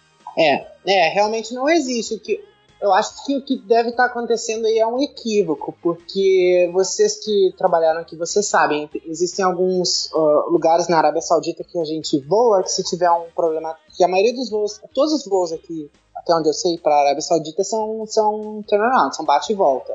São Só que bate-volta. se houver um problema com a, é, se houver um problema com a aeronave, a aeronave, né, precisa de conserto, não vai dar para voltar no mesmo dia, ah, existe no cockpit da aeronave um kit, na empresa que eu trabalho hoje, existe um kit com número X de abaias. Pra, nesses casos, se acontecer alguma coisa, a gente tem que ficar lá, as, as meninas comissárias realmente têm que colocar a baia para sair, passar pelo aeroporto até chegar no hotel. Na Qatar Airways, até onde eu lembro, com o treinamento que a gente recebeu de, de, de supervisores, chefe de cabine, ah, esses destinos na Arábia Saudita, a base de lá no aeroporto, eles têm essas abaias. Caso isso aconteça, do avião ter que ficar lá, da tripulação ter que ficar lá um dia, as meninas realmente elas vão ter que usar essa baia, mas isso é específico para a Arábia Saudita, porque lá ninguém, nenhuma mulher pode sair do avião sem estar com a cabeça coberta, ou seja, é, eu acho que tá tendo um equívoco. Alguém deve ter, ter falado essa história aí, mas isso é específico para a Arábia Saudita. Arábia Saudita e quando voávamos também pro Iêmen, né? Para Sanaa também é a mesma regra. Ah, é, exatamente. É, eu cheguei a fazer voo para Iêmen mesmo. Exatamente, você tem razão. É. Eu acho que no Irã também tem uma coisa assim, não tem? As meninas têm que cobrir o, o, o cabelo. Eu não me lembro agora do Irã de cor, mas, uh, enfim, também, mesma coisa aqui, Arábia Saudita, se precisar descer põe a baia todo mundo. Inclusive, isso aconteceu não faz muito tempo na sua empresa, né, Carlos? Todo mundo desceu lá em, Exatamente. em é... algum lugar na Arábia Saudita. É, até a italiana, a italiana que morava comigo, ela foi fazer um bate-volta pra. Eu acho que era Rofuf na Arábia Saudita, se eu não me engano. Tipo, saía. Saía tipo 10 da manhã e ela voltava às 6 da tarde no dia 31 agora do, do ano que acabou. E a gente tinha combinado de fazer festa e tal de ano novo e deu um técnico no avião, ela teve que ficar lá até o dia primeiro de tarde. Então ela passou o ano novo lá e agora eu lembrei, realmente ela mandou foto uh, desembarcando no aeroporto. Uh, você não via o uniforme, só via a cabeça, o rosto dela. É. Enfim, eu vou deixar um link no, na postagem desse episódio para os ouvintes verem o que, que é uma baia que a gente fala, tanto fala, baia, baia, baia. Vocês vão entender. Vai ter um link aí na postagem é a bem famosa burca, né? Que quando minha mãe fala, minha mãe sempre fala, ah, ela tá de burca. Eu acho que falam burca por causa da novela que teve, não foi? Eu acho que também muito por causa da série de reportagem que a Ana Paula Padrão chegou ah. a fazer no Afeganistão também, na época. Ah, é verdade. Eu vou deixar o link dos dois, vocês vão ver as diferenças que não tem é, completamente nada a ver. Ou melhor ainda, deixa um link que explica todas essas vestimentas é, muçulmanas e aí vocês vão entender que são bem diferentes uma das outras. Não, não. Pode dizer que eu nunca usei. Eu mesma nunca usei. Botei acho que uma vez pra tirar uma foto com a minha família, que isso é uma coisa muito legal quando sua família vai, você leva assim, sua irmã, sua mãe, pra vestir assim lá no sul e tirar uma foto, sim. Mas eu mesma nunca usei.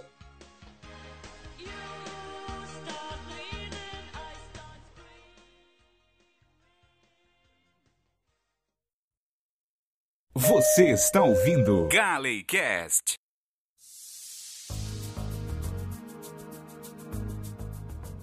E nós também recebemos é, duas perguntas sobre a atual situação política do Catar. Enfim, quem está lendo o jornal, acompanhando o noticiário, sabe que o Catar foi meio que cortado das relações políticas aqui com vários países da região. E a, a Franciele Oliveira novamente mandou outra pergunta, é, perguntando: vocês sabem algo sobre a situação atual da empresa com a política que deu tanta polêmica? E o Gabriel Diório Versuti também perguntou de que maneira o bloqueio ao espaço aéreo do vizinho Qatar impacta nas operações da companhia.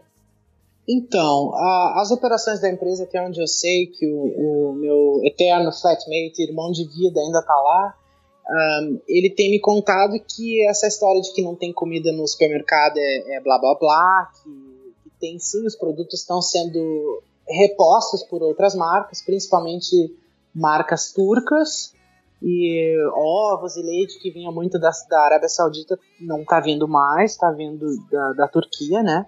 E assim, eu acho que isso ainda vai dar muito, muita discussão, porque assim, eu vivi lá por muitos anos, é um país extremamente seguro. Eu lembro de deixar o carro na frente do banco ligado com ar condicionado e no banco resolver o que eu tinha que fazer, voltar. Nada acontece, ninguém te rouba sabe, é um país extremamente seguro. Eu nunca vi nada assim que, que chamasse atenção nesse sentido. E, como a Bruna falou no início, é um país que te acolhe muito bem.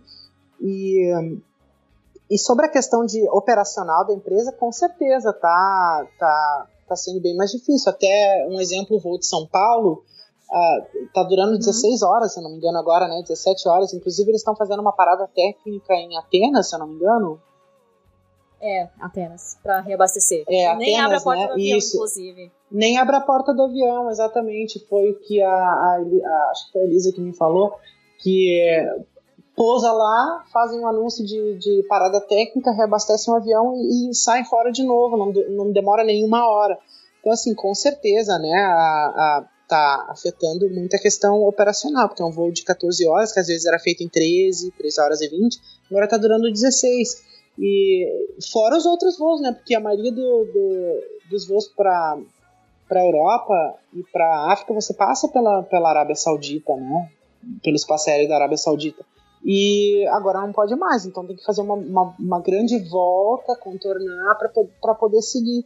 E sem contar que a maioria dos, dos voos, até onde eu sei, assim, grande parte dos voos está saindo com uma lotação bem uh, não desejada, né? Porque uh, os voos da Qatar Airways sempre foram quase todos lotados. E hoje em dia, uh, até o Eduardo me comentou que fez um voo para Manchester com 40 passageiros. A irmã dele fez um voo para é, para Hanoi com 19 passageiros na econômica, numa capacidade de 293 do, do 777. Então, assim, tá, operacionalmente está sendo mais complicado, mas eu acredito que à medida que o tempo vai passando, isso vai, vai, vai se resolver. Vai e tem que lembrar também aos ouvintes que, por exemplo, uma rota que a Qatar fazia bate-volta, que era Doha Khartoum, no Sudão, eles iam voltavam, mesmo dia tripulação. Agora, como a, o avião tem que sair de Doha Pessoal, quem é bom de geografia vai visualizar um mapa. Quem não for, eu também deixo um link, mas para vocês verem. Mas é o avião sai de Doha, ele dá a volta por cima, né? Ele passa pelo espaço aéreo do Irã, por trás no Oman, depois ele vai em direção a Khartoum. Então tá adicionando muito mais tempo de voo. E a tripulação não tem como fazer bate-volta. Então a tripulação é forçada a pernoitar agora em esses lugares que antes faziam bate-volta. Então isso Exato. também tá custando dinheiro a empresa, tá? Tá bem complicado, né? Exato, é. Enfim, eu acho que não tem muito que adicionar em relação a esse assunto, porque também nós não esperamos que isso se prolongue por muito tempo, apesar de, enfim, política da região não ser a coisa mais simples do mundo, ao mesmo tempo você pensa, tem vários países que cortaram as relações, então, se fosse um país só, você ia falar, ah, tão de intriguinha, mas são vários, você tem que pensar, pensar é. enfim, eu não eu prefiro fazer agora Pires e não, não comentar. É. Adorei. Mas eu acho que por, por enquanto dá para só informar vocês ouvintes que isso, sim, tá afetando as operações e, enfim, aguardemos cenas do próximo capítulo. Inshallah.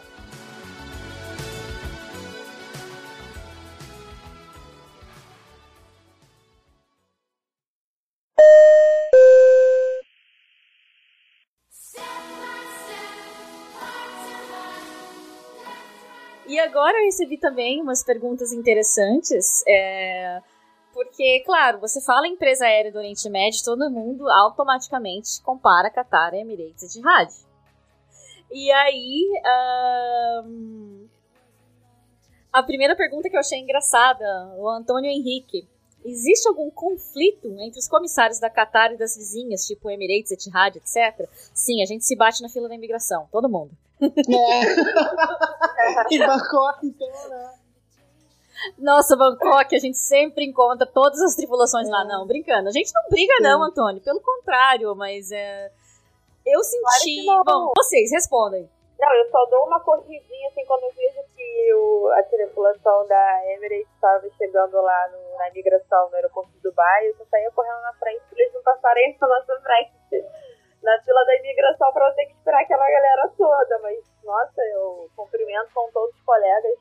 É um respeito um pelo próximo, entende? Não, eu acho que qualquer companhia aérea corre quando vê a tripulação da Emirates, que pensa, meu Deus, são 380, 30 pessoas, deixa eu correr pra ficar na fila da imigração. É. Eu acho que muito pelo contrário, conflito é uma palavra extremamente pejorativa às vezes, né? Ah, muito pelo contrário, eu lembro de fazer muito pernoite, eu fazia muito voo para para África do Sul, porque o crew lounge lá bombava, né? Eram, eram algumas tripulações, era Emirates, era Qatar Airways, era a KLM, não, a KLM ficava no hotel ao lado, mas vinha lá fazer festa também. E a Air France, então assim, a gente se reunia todo mundo e era muito legal.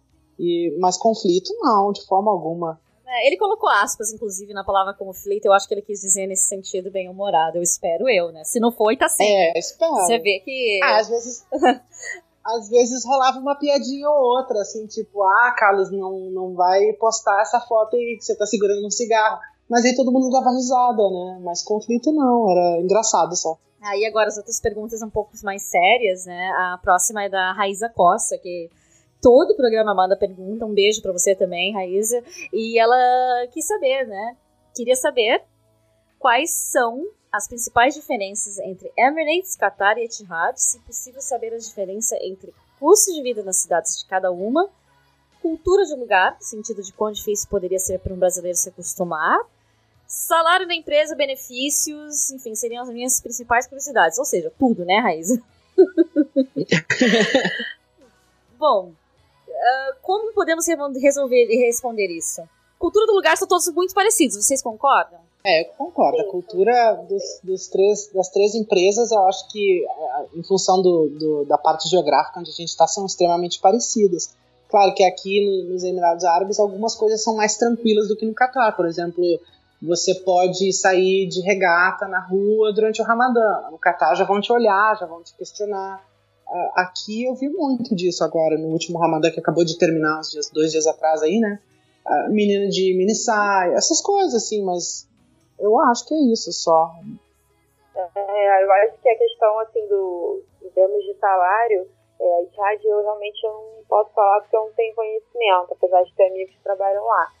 É, a, a diferença é tão pouca se a gente for ficar contando a quantas horas de voo você faz, quanto é a sua hora de voo, quanto é o No final, é muito pouca diferença entre a Emirates e a Qatar, assim, ao meu ver, né?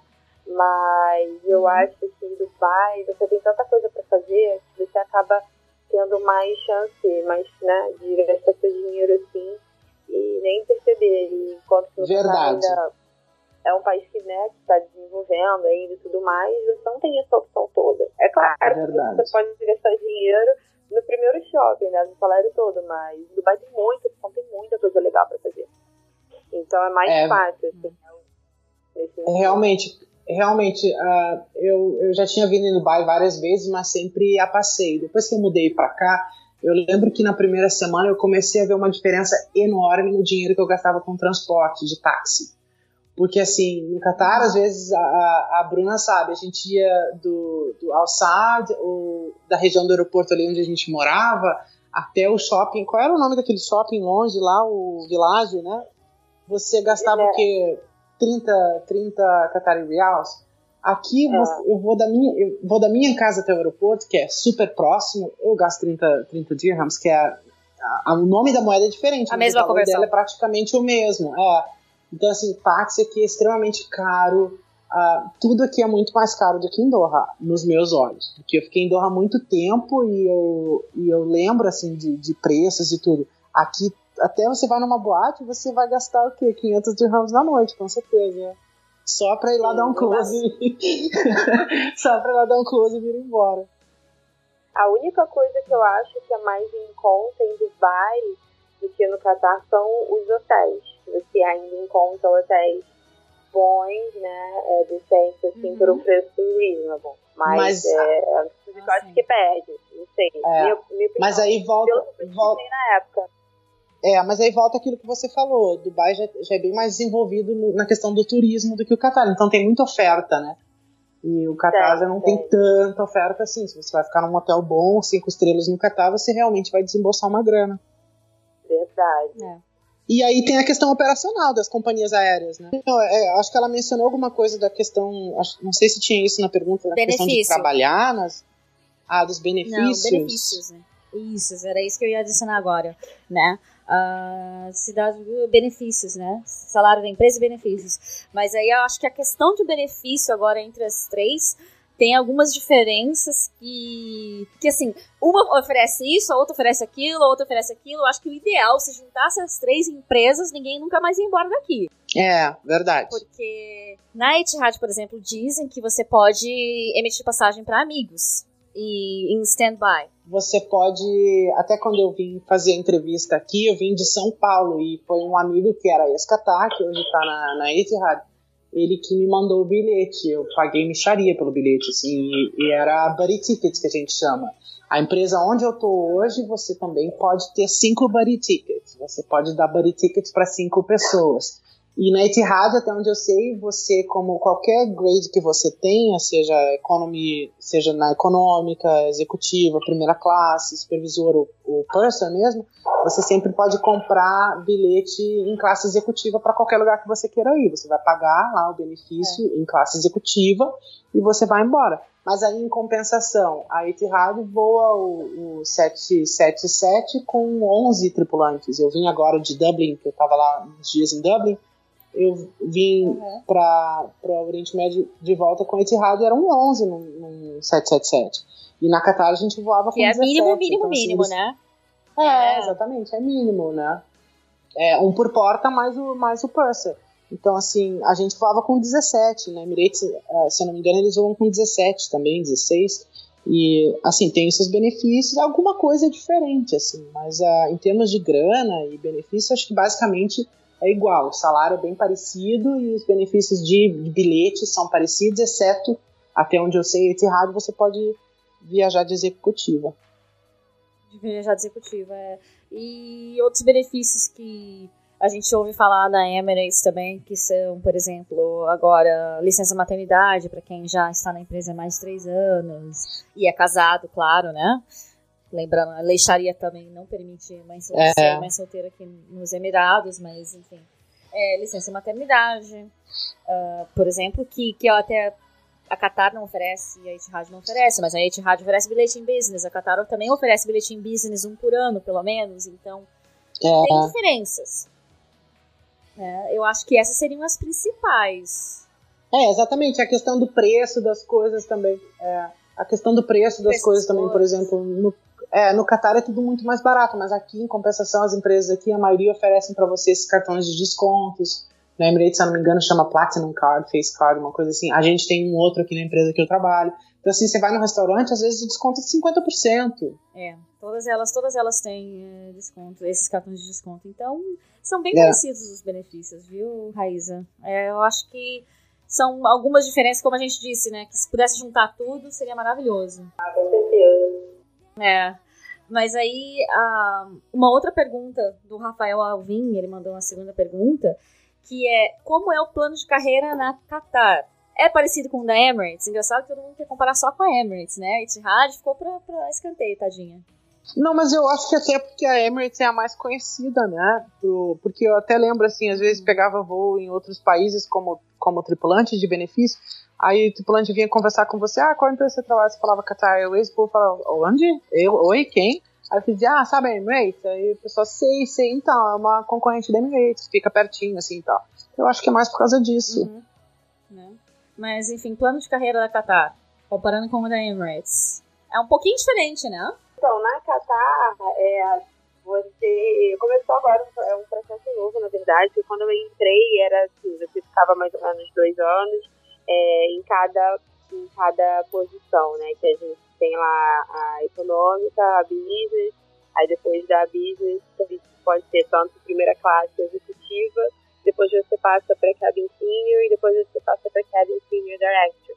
Então, assim, pelo que, eu tava, pelo que eu percebi, era mais ou menos dois anos em cada, em cada é, função para você ser promovido para a próxima. E você faz um assessment, mas assim, tudo vai depender do seu histórico, é, da sua performance, né? Tipo assim, on-board e tudo mais, e os assessments. Mas assim, houve uma mudança antes disso aí, agora um pouco antes disso aí, até na maneira como os assessments eram, eram feitos. E tá, eram muitas perguntas e um questionário mesmo oral e a avaliação da sua performance. Era assim o, o assessment, era baseado nisso. E houve algumas mudanças na maneira de como agora assim, são feitas as avaliações, já não tem tantas perguntas assim, é mais observar mesmo a sua atitude, performance. E, mas assim, eu não sei, eu, eu ouvi dizer que na Emirates você aplica para você fazer um, por exemplo, para você ser promovida, abrir posição para purser, aí você vai lá e aplica, você faz uma prova, e eu que nas rádios não funciona dessa forma. Agora a Qatar também já está começando a fazer um pouco tentando se adaptar um pouquinho mais a essa estrutura. Mas é basicamente isso. A, a, eu posso dizer que a promoção lá de uma forma muito rápida. é, comparado às outras empresas, especialmente as empresas aéreas, assim, não tanto ali no, no Oriente Médio, né, mas assim, as europeias até no Brasil. Em dois anos você nunca vai ser promovido, é que você é realmente promovido, entendeu? Então, para quem quer fazer carreira, eu acho que as três empresas, assim, vão, vão te levar bem, assim, ao longe, assim, bem para frente. Realmente, isso que você falou, Bruno, é bem verdade, porque, inclusive, se você pensar bem, o ambiente que se tem aqui no Oriente Médio, você trabalha com pessoas do mundo inteiro, você lida com passageiros do mundo inteiro, passageiros que as, muitas vezes são difíceis. Assim, é um, plano de carreira, uma oportunidade de carreira, assim, fantástico, né? É, é, com certeza. E lá também, assim, acredito como nas outras empresas também trabalhem dessa forma. Você é, não, por alguma razão, você não quer continuar com a sua é, carreira de comissária, assim, né, voando no voo. Mas você pode pedir transferência para o escritório. Você pode trabalhar em outros departamentos também da empresa. A empresa te oferece esse tipo de flexibilidade, entendeu? E eu, eu acho isso bacana. É. E mais uma pergunta comparativa entre Qatar, Emirates e Etihad é como que essa pergunta é da Rayane Capila. É, a pergunta é como que vocês fazem ou faziam no caso, né, para diminuir dinheiro? É que eu nunca aprendi a fazer, a administrar bem o meu dinheiro. não, mas é, não, então, no começo, assim, vamos ser bem, bem honestos, né? No começo você quer conhecer, você quer comprar tudo, tá tudo ali tão fácil que você vai gastar, entendeu? E se dá isso, sabe? Os primeiros meses, acho legal você se dar assim, sabe? É, porque é tudo muito novo, é tudo muito legal, você quer experimentar, você quer comprar a, a comida, roupas, sabe? Experimentar tudo, é bem bacana. Mas, assim, depois de uns três meses, acho que deu pra você, né? Aproveitar um pouco. E o que eu passei a fazer era, eu tirava dinheiro da minha conta todo. Uhum. Tirava dinheiro todo praticamente. Eu deixava uma quantia muito básica mesmo, assim, para eu poder comer nos layovers e tudo mais. E eu, o resto do dinheiro eu guardava comigo na minha casa, não botava no banco nem nada, e porque eu, eu acho que o fato de você gastar, você ver o dinheiro assim na mão saindo, você tem a sensação mesmo de estar gastando, e o cartão já não te dá isso, então é mais perigoso. Então, assim, eu andava com o meu cartão com aquele dinheiro bem pouquinho na conta, e o resto eu guardava em casa. Quando eu tinha que ir para um lugar, vamos supor, os Estados Unidos, que eu sei que eu gostava muito lá, eu também fazia a uhum. mesma coisa. Eu ia no Money Exchange, eu trocava já, vamos supor, 300 dólares, 200 dólares, é isso que eu tenho. Entende? Com uhum. cartão, sempre ali, óbvio, caso, né? Mas eu tentava fazer dessa forma e eu consegui economizar só quando eu comecei a fazer isso, tirar realmente o dinheiro todo da minha conta. Porque por mais que você tente, ah, não, não vou gastar esse dinheiro, se vai lá e você tiver que comprar, você vai passar o cartão. Até quando o dinheiro não tá lá, a gente gasta, né? é, com certeza. Pede pro colega, pô, você tem 100 dólares aí que sobrou, te pago quando chegar no Catar. Ah, merda. Mas a gente pensa, né, pelo menos ter uma... e aí quando eu eu trocava tudo por dólar, né, do dinheiro, assim, isso eu acho que é uma, uma coisa legal da gente falar, porque como você faz o, essa transferência, né? No meu caso, eu fazia do jeito mais assim submundo, como a nossa amiga falou, eu acho. Eu trocava todos os dólares e ia igual a maluca, cheia de dólar mesmo, pro Brasil. E fazia isso, porque é, a gente pagava uma taxa muito alta se tivesse que fazer a transferência através do Western Union e eu achava a taxa muito alta. Então eu preferia esperar, já que eu não tinha nenhuma necessidade de mandar dinheiro para casa todo mês. Talvez o Carlos tenha é, descoberto um outro processo melhor, mas esse foi o mais em conta que eu achei, que eu não saía perdendo em nada. E aí, quando eu chegava no Brasil, era bom que eu vendia os dólares para quem, meus amigos vão viajar, e é vantagem para eles também, não pagam o e mais. E aí, assim, eu resgatava o meu, o, para real, entendeu? E era assim que eu fazia. Uhum. É, é isso. Talvez o Carlos tenha também outras, outras formas. Outra técnica. Então, o que a Bruna falou de você se dar o luxo de aproveitar no início, realmente você precisa fazer isso. Se dê o luxo de fazer isso, porque você vai trabalhar muito, muito hard e você merece realmente, sabe? E assim, só que a, a Bruna falou três meses, eu acho que eu levei um ano e meio, dois fazendo isso. Aproveitei, Ah, sabe? eu aproveitei Eu bastante, assim. É, eu aproveitei bastante. Eu só parei de aproveitar depois que você vai, sei lá, 20 vezes pro mesmo destino, que daí você não tem mais paciência, você tá cansado, sabe que o voo de volta vai estar lotado. Então eu pedi um room service e ficava vendo TV mesmo, né? Eu lendo, sei lá. Mas assim, eu fazia. A, a minha, o meu método era bem parecido com o da Bruna, assim. Acho que. Acho que a maioria dos tripulantes aqui faz assim, né? Ahn, Dinheiro eu, no início, mesmo? Eu usava. É, eu chegava no Brasil com dinheiro na cueca. Minha irmã ria muito. Aí, tá quando, vendo? é, quando pegaram o cara lá no Brasil com os dólares na cueca, todo mundo em casa começou a dizer que eu ia ser pego também, porque eu chegava caminhando igual aquele cadeirudo que tinha numa novela, acho que era da Tieta, lembra? Era cheio de, de dólar na cueca. assim, sabe? E, mas demorou um tempo para eu começar a fazer isso, porque a, a, a Bruna falou exatamente a forma que, que deve ser feito. Porque se você não faz assim, se você não vai no banco, saca aquele dinheiro, coloca dentro de uma caixa de sapato, ou dentro de um safe no seu guarda-roupa, é, essa é a única forma de você ver que dinheiro tá ali, né? Aquela caixa vai enchendo, vai enchendo, vai enchendo, e aí você, quanto mais tem, mais você quer. E se você deixa no cartão, no início eu usava muito cartão de crédito no pernoite. Eu pensava assim, ah, quando, quando acabar o mês, vem a fatura do cartão de crédito, eu sei que isso foi de pernoite. Só que daí às vezes vinha uma fatura de cartão de crédito enorme e eu dizia, gente, eu não comi tudo isso, né?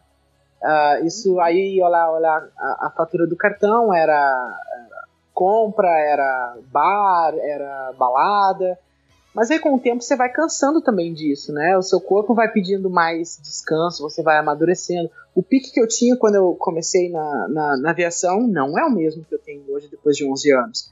Então, assim, hoje em dia eu, sou, eu tenho uma vida bem mais pacata e uma vida bem mais tranquila, bem mais de acordo com a minha idade, né? E, e realmente eu fazia isso também. Eu, eu separava o dinheiro, aí eu tenho tantos pernoites, cada pernoite mais ou menos eu sabia quanto que eu ia gastar, e eu separava em dólar e levava em dólar para aquele pernoite. Tentava não usar o cartão, não. Enfim, mas antes da gente É, cortar isso pro, aí. pro. Mas enfim, antes da gente cortar pro último bloco, pessoal da PF que tá ouvindo esse podcast, ó, nem todo tripulante vai com dinheiro na cueca, viu? Pelo amor de Deus. Não, mas não era sempre também, não. Era... Não, eu ia, eu ia comer no sutiã, por exemplo. É, mas eu não uso sutiã, tinha que ser na cueca. Agora você vai ver semana que Não, vem tem. lá, Blitz na tripulação Mas do olha, Emirates. A gente tá aqui brincando e tudo mais, mas assim, até 10 mil dólares você pode levar, né? Passou de 10 Exato. mil dólares, é É, problema. boa. Então, assim, né? Então vamos com calma, galera. Também eu não ia vinha com tanto assim pra casa, entendeu? É, a gente não é rico também, né? Eu também é, até poderia ter voltado, eu acho, mas assim, por a falta desse planejamento aí que eu não tenho, eu nunca consegui mesmo voltar com essa quantia de uma vez só, não.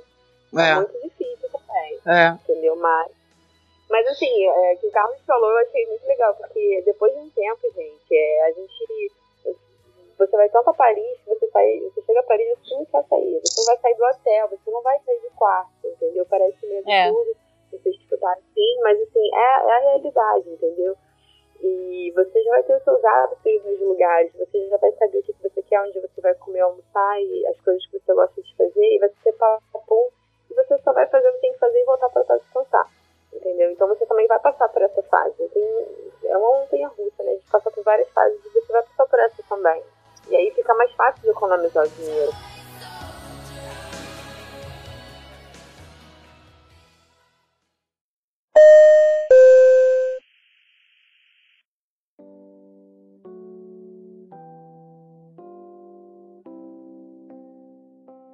Estamos chegando ao último bloco desse super programa. Eu, assim. Cara, eu tô muito. muito... Ah, vamos colocar! Poxa vida! E a gente nem falou do bafo ainda. sempre. Pois eu acho que a gente vai começar a falar dos bafos agora, né? Porque assim, a pergunta chave veio do Rafael Alvim e ele pergunta: por que saíram?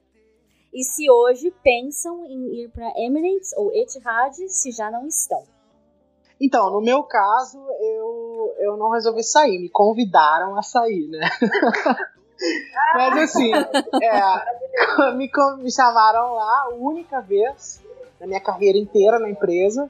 Me chamaram lá e aí me fizeram algumas perguntas de um, de um auditor que estava que, que no meu voo. E aí apontaram lá algumas coisas que esse, que esse auditor uh, falou que não tinham sido feitas de acordo com o protocolo. Só que assim, uh, uh, você, você, Mariana, você é supervisora que também você sabe, a gente não consegue ter 10 olhos e cuidar de, de 20 tripulantes, né? Então, assim, algumas é coisas não foram feitas à risca. É, é impossível. Algumas coisas não foram feitas à risca. E a minha resposta foi categórica. Eu disse: olha, realmente eu fiz um Barcelona-Doha com 293 passageiros na econômica, mais 42 na frente. Assim, não tem como eu saber de tudo que aconteceu. E a minha resposta não foi muito bem vista. E o retorno que eu tive foi assim: não, mas o voo era seu, você devia saber. Aí quando me deu aquela resposta, eu vi que, né, ó, todo o fla-flu que ele jogou no início, dizendo que eu era um, um excelente tripulante, que eu tinha feito uma carreira ótima e tal, que ele estava. A expressão que ele usou foi que ele estava surpreso de, de ter que estar tá tendo aquela reunião comigo, enfim. Aí conversamos sobre mais algumas coisas e tal, e aí eu me lembro que ele falou: olha, você vai ser grounded agora, né? A gente vai ter umas reuniões aí sobre, sobre o que aconteceu nesse voo, vai conversar com mais alguns tripulantes e tal. Aí quando ele falou isso, eu mais ou menos soube, assim, agora é o momento que vai começar o CSI Qatar Airways, né? Aquele programa de investigação, que é quando, é, que é quando eles abrem as câmeras, quando eles começam a checar que horas você chegou em casa, que horas você saiu, porque para o povo de casa entender um pouco melhor, a, o que uhum. eu falei no início referente a ser menino e ser menina na Qatar Airways. Os meninos na Qatar Airways, eles realmente são investigados quando algo acontece. Ou você brigou no voo com algum tripulante, ou o passageiro reclamou de você, ou no meu caso foi um auditor no voo que anotou um monte de coisa lá que não estava de acordo. Aí é quando eles te chamam e eles te fazem perguntas. E aí é quando eles vão checar as câmeras para saber que horas que você passou o cartão, que horas que você chegou, que horas que você saiu. E, né, infelizmente ou felizmente, que no meu caso, uh, eu, eu, acredito muito que Deus fecha uma porta, mas abre três, quatro janelas. A minha carreira acabou lá quando, é, quando ela tinha que ter acabado, porque que eu não fiquei em nenhum momento assim extremamente triste de, de ter acabado. Eu amo ser comissário, nasci para isso, quero fazer isso enquanto eu tiver saúde. Só que assim, foi o, fechamento de um ciclo. Eu tive um relacionamento lá por muitos anos, esse relacionamento tinha acabado, e eu estava num período realmente de transição. Já por um ano, estava com um grupo de amigos novos. Enfim, e realmente esse capítulo se fechou, porque uma semana depois me chamaram e me questionaram onde que eu dormia, porque eu não vinha para casa. E isso já estava acontecendo há muito tempo. E aí me falaram lá, ah, a última vez que você passou o cartão para ir para sua casa foi, sei lá, quatro, cinco meses atrás. E aí eu respondi claramente que eu tinha uma vida particular e que essa vida particular nunca tinha interferido no meu trabalho mas que se a empresa achasse né, que interferia, eu não podia fazer nada. E aí foi quando ele disse assim: ah, realmente você sabe as consequências, né? Isso está escrito em, em, contrato e eu preciso do seu do seu crachá. Você tá you being yeah, você tá you being letting go, you being let go. E aí eu né agradeci e tal e assim eu sabia durante todo o tempo que eu tive lá como eu te disse, eu sempre tive um, um, um, super low profile. Só que eu sabia que a qualquer momento aquilo podia acontecer. Então eu tentei aproveitar o máximo que eu pude de tudo que, que acontecia comigo. E eu saí de lá eh, de coração partido, porque deixei muita gente muito legal que eu conheci, muitas amizades que eu fiz, mas eu estava encarando como fechamento de um ciclo e abertura de um outro, e uma fase de transição, e muita coisa boa aconteceu. E eu sempre digo pro pessoal que está lá, que o que acontece é que a gente fica muito acomodado, né? Ah, eu não vou procurar outra empresa, ah, não vou procurar outro trabalho, porque aqui tá bom. Assim, gente, tem muita vida depois da Qatar Airways. A Bruna pode confirmar, com certeza. Tem muita coisa boa depois da Qatar Airways, sabe? Ela só. A, a Qatar Airways ela é, um, ela é uma porta, ela é uma credencial pro seu currículo. Porque aonde você for, qualquer porta que você for bater depois da Qatar Airways, as pessoas vão te olhar com outros olhos. E quantos anos você ficou lá, Carlos? Eu fiquei sete anos que é muito verdade o que ele falou, que vocês vão te ver com outros olhos. Assim, é, eu acho que é engraçado assim, no começo da, da nossa gravação, algumas perguntas foram. A primeira pergunta é incrível como as pessoas na Qatar Airways, a rigidez, a disciplina, é a primeira coisa que vem na cabeça das pessoas, a maioria, né, quando te abordam para fazer perguntas. Mas eu vou falar uma coisa que, assim, é a minha experiência na Qatar me acima de tudo, olhar as coisas boas, sabe, que acontecem com a gente. Sempre essa muito positiva. E a coisa boa que eu acho que depois da gente ter, todos nós temos passado pela Qatar, assim, que a Qatar é como um, quartel de uma forma assim boa, sabe? Que vai te ensinar pra vida, vai te ensinar pra carreira, vai te ensinar pra tanta coisa. E quando eu voltei, as, nas minhas primeiras férias, a minha mãe falou pra mim assim, minha filha, você. Eu te eduquei muito bem, mas você voltou muito mais educada, você tá tão educada. É, então, assim, é, eu tentei ver o lado bom, sabe? Dessa rigidez uhum. toda, dessa disciplina toda, dessa cobrança toda.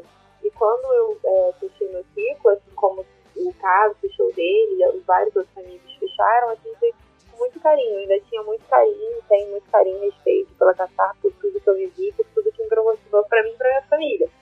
Sendo que eu tava numa fase onde eu já não via mais lá.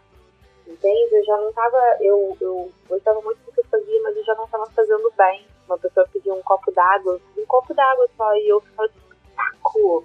Cara, que saco, pedir um copo d'água, que absurdo! Sabe? Eu tava assim, sabe? Eu não queria mais. E eu não queria sair assim. Então eu pensei, opa, acho que tá na hora de eu começar a, a abrir os horizontes e tomar uma decisão da minha vida. Porque se eu não me vejo fazendo carreira aqui na Catar, é uma hora de tomar uma, de, uma outra decisão, né? Então, assim, foi, foi o meu momento de tomar uma decisão. É agora que você vai tentar fazer algo diferente, ou talvez uma, algo parecido, mas uma outra empresa aérea, um new challenge. Então, assim, foi, foi essa minha decisão na hora. Foi com, eu, eu senti, eu vários amigos indo embora. E, assim, é, você, a, a hora certa só você vai saber. O coração vai te falar. Ou, como no caso do Carlos, o seu vai te chamar. Né? Mas, enfim, é sempre a sua hora. Assim como trouxe para ele coisas maravilhosas, vai trazer para mim. Eu estou em busca. Eu, tem muito pouco tempo que eu saí. Mas, assim, é, é muito legal você olhar para trás e ver tudo que você viveu, sabe? eu faria tudo de novo, assim como o Carlos falou, eu faria tudo de novo, talvez teria viajado um pouquinho mais, mas assim, é, é muito legal você olhar para trás e ver tudo que você viu, os países, é, é, é formidável, é maravilhoso. Eu recomendo para todo mundo. Uau! E, bom, vocês falaram que fariam tudo de novo, então vocês já mataram uma pergunta minha, que se fariam de novo, que fariam diferente. Você tem algo que se faria diferente, Carlos? Ah, tem sim, eu acho que eu guardaria mais dinheiro.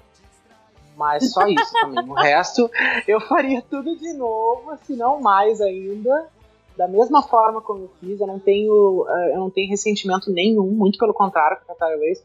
A, a pessoa que eu sou hoje, muito, muito eu devo a Qatar Airways. Por exemplo, na empresa que eu tô hoje, às vezes as pessoas estão falando comigo pela primeira vez, e chega no meio do voo e fala: Ah, você é tripulante, você é Qatar? Eu sou porque, como a, como a Bruna falou, você, você acaba ficando naquele quartel, né, entre aspas, por uhum. tanto tempo, que fica engra, encravado em você certos hábitos do voo em específico e, e, e, de educação, né, de como tratar com as pessoas, de como falar com as pessoas. De, então, eu não mudaria nada, a não ser guardar um pouco mais de dinheiro e eu acho que só isso. O resto eu faria tudo de novo. Sou muito grato a eles. Tudo que eu tenho, a pessoa que eu sou, as conquistas pessoais que eu tenho, eu devo muito a eles também.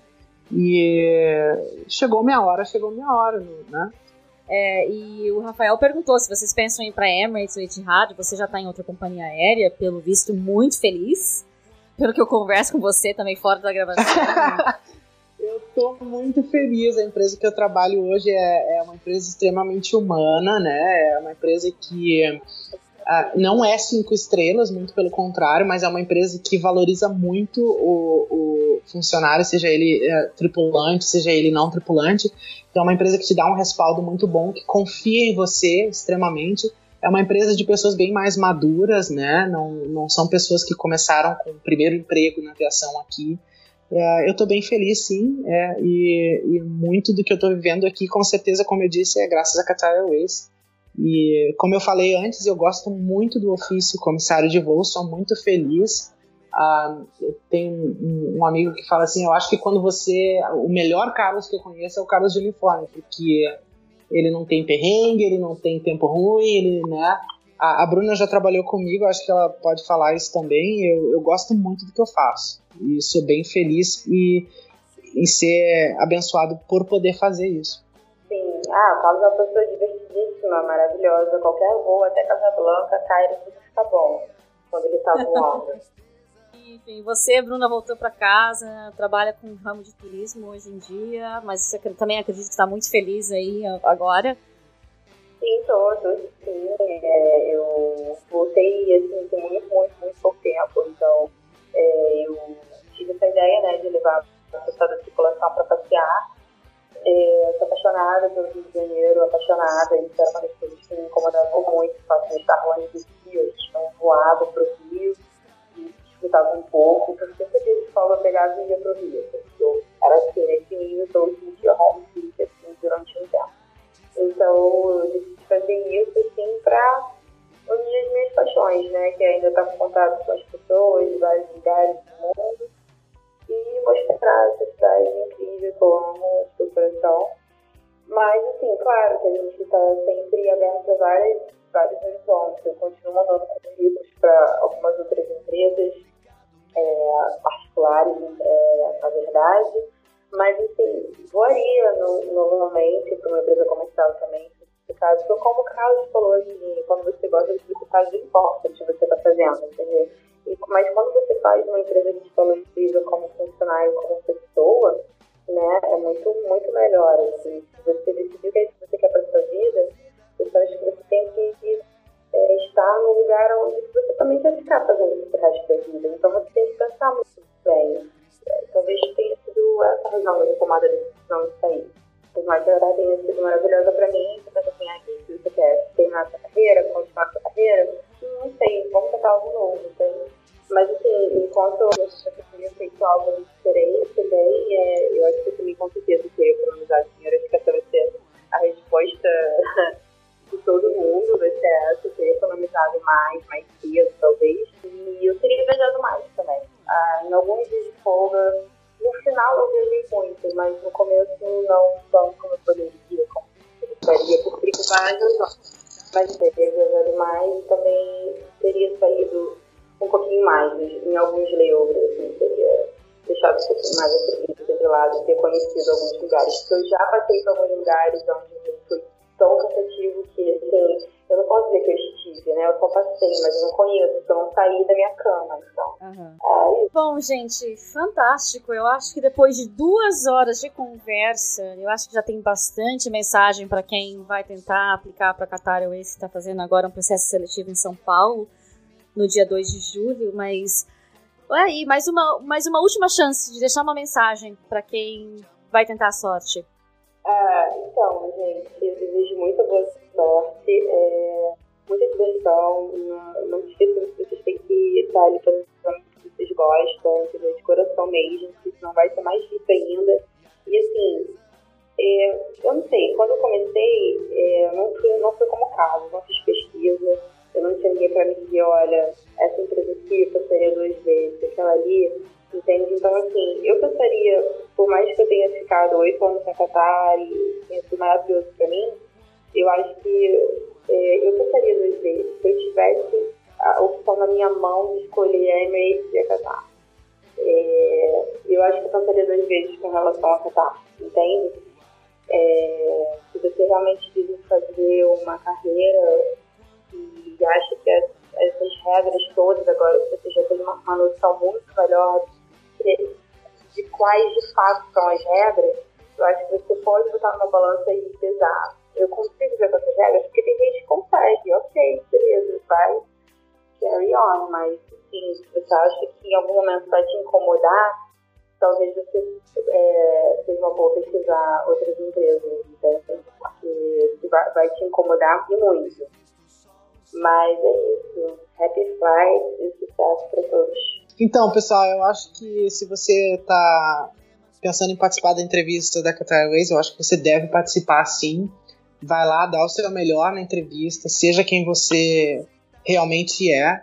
Uh, tente sempre mostrar o melhor de você em qualquer situação, na entrevista e depois da entrevista, no treinamento, no seu voo. Muita sorte, muito sucesso. Lembra que a Qatar Airways ela é, uma, é um cartão de, de visitas no seu, no seu currículo, né? Abre muitas portas e sempre tenta pensar que nada é para sempre, né? Você não precisa ficar na Qatar Airways para sempre. Você pode ir lá cumprir um contrato de um ano ou dois e se não era o que você estava pensando que é, você tem todo a liberdade de, de pendurar o seu crachá e vir embora e a luta de outra outra empresa, mas não deixa de participar não, porque vai te abrir as portas do mundo e vai colocar o planeta inteiro aos seus pés, com certeza. É uma experiência fantástica e eu acho que todo mundo deve tentar, se é isso que você quer mesmo, se você quer voar, eu acho que é uma das melhores empresas para se começar. Não digo que seja a melhor empresa, como a Bruna falou, para você se aposentar, com certeza não é.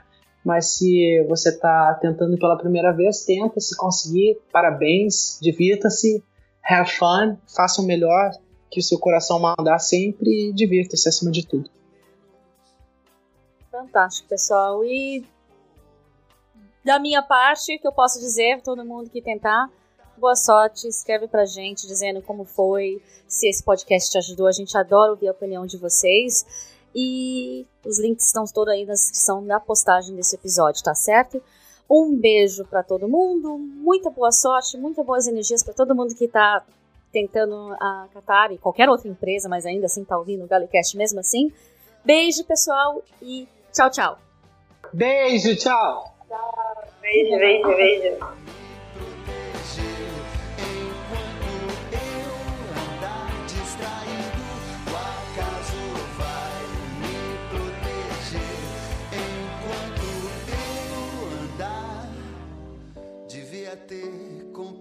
Complicado menos, trabalhado menos, ter visto o sol se pôr.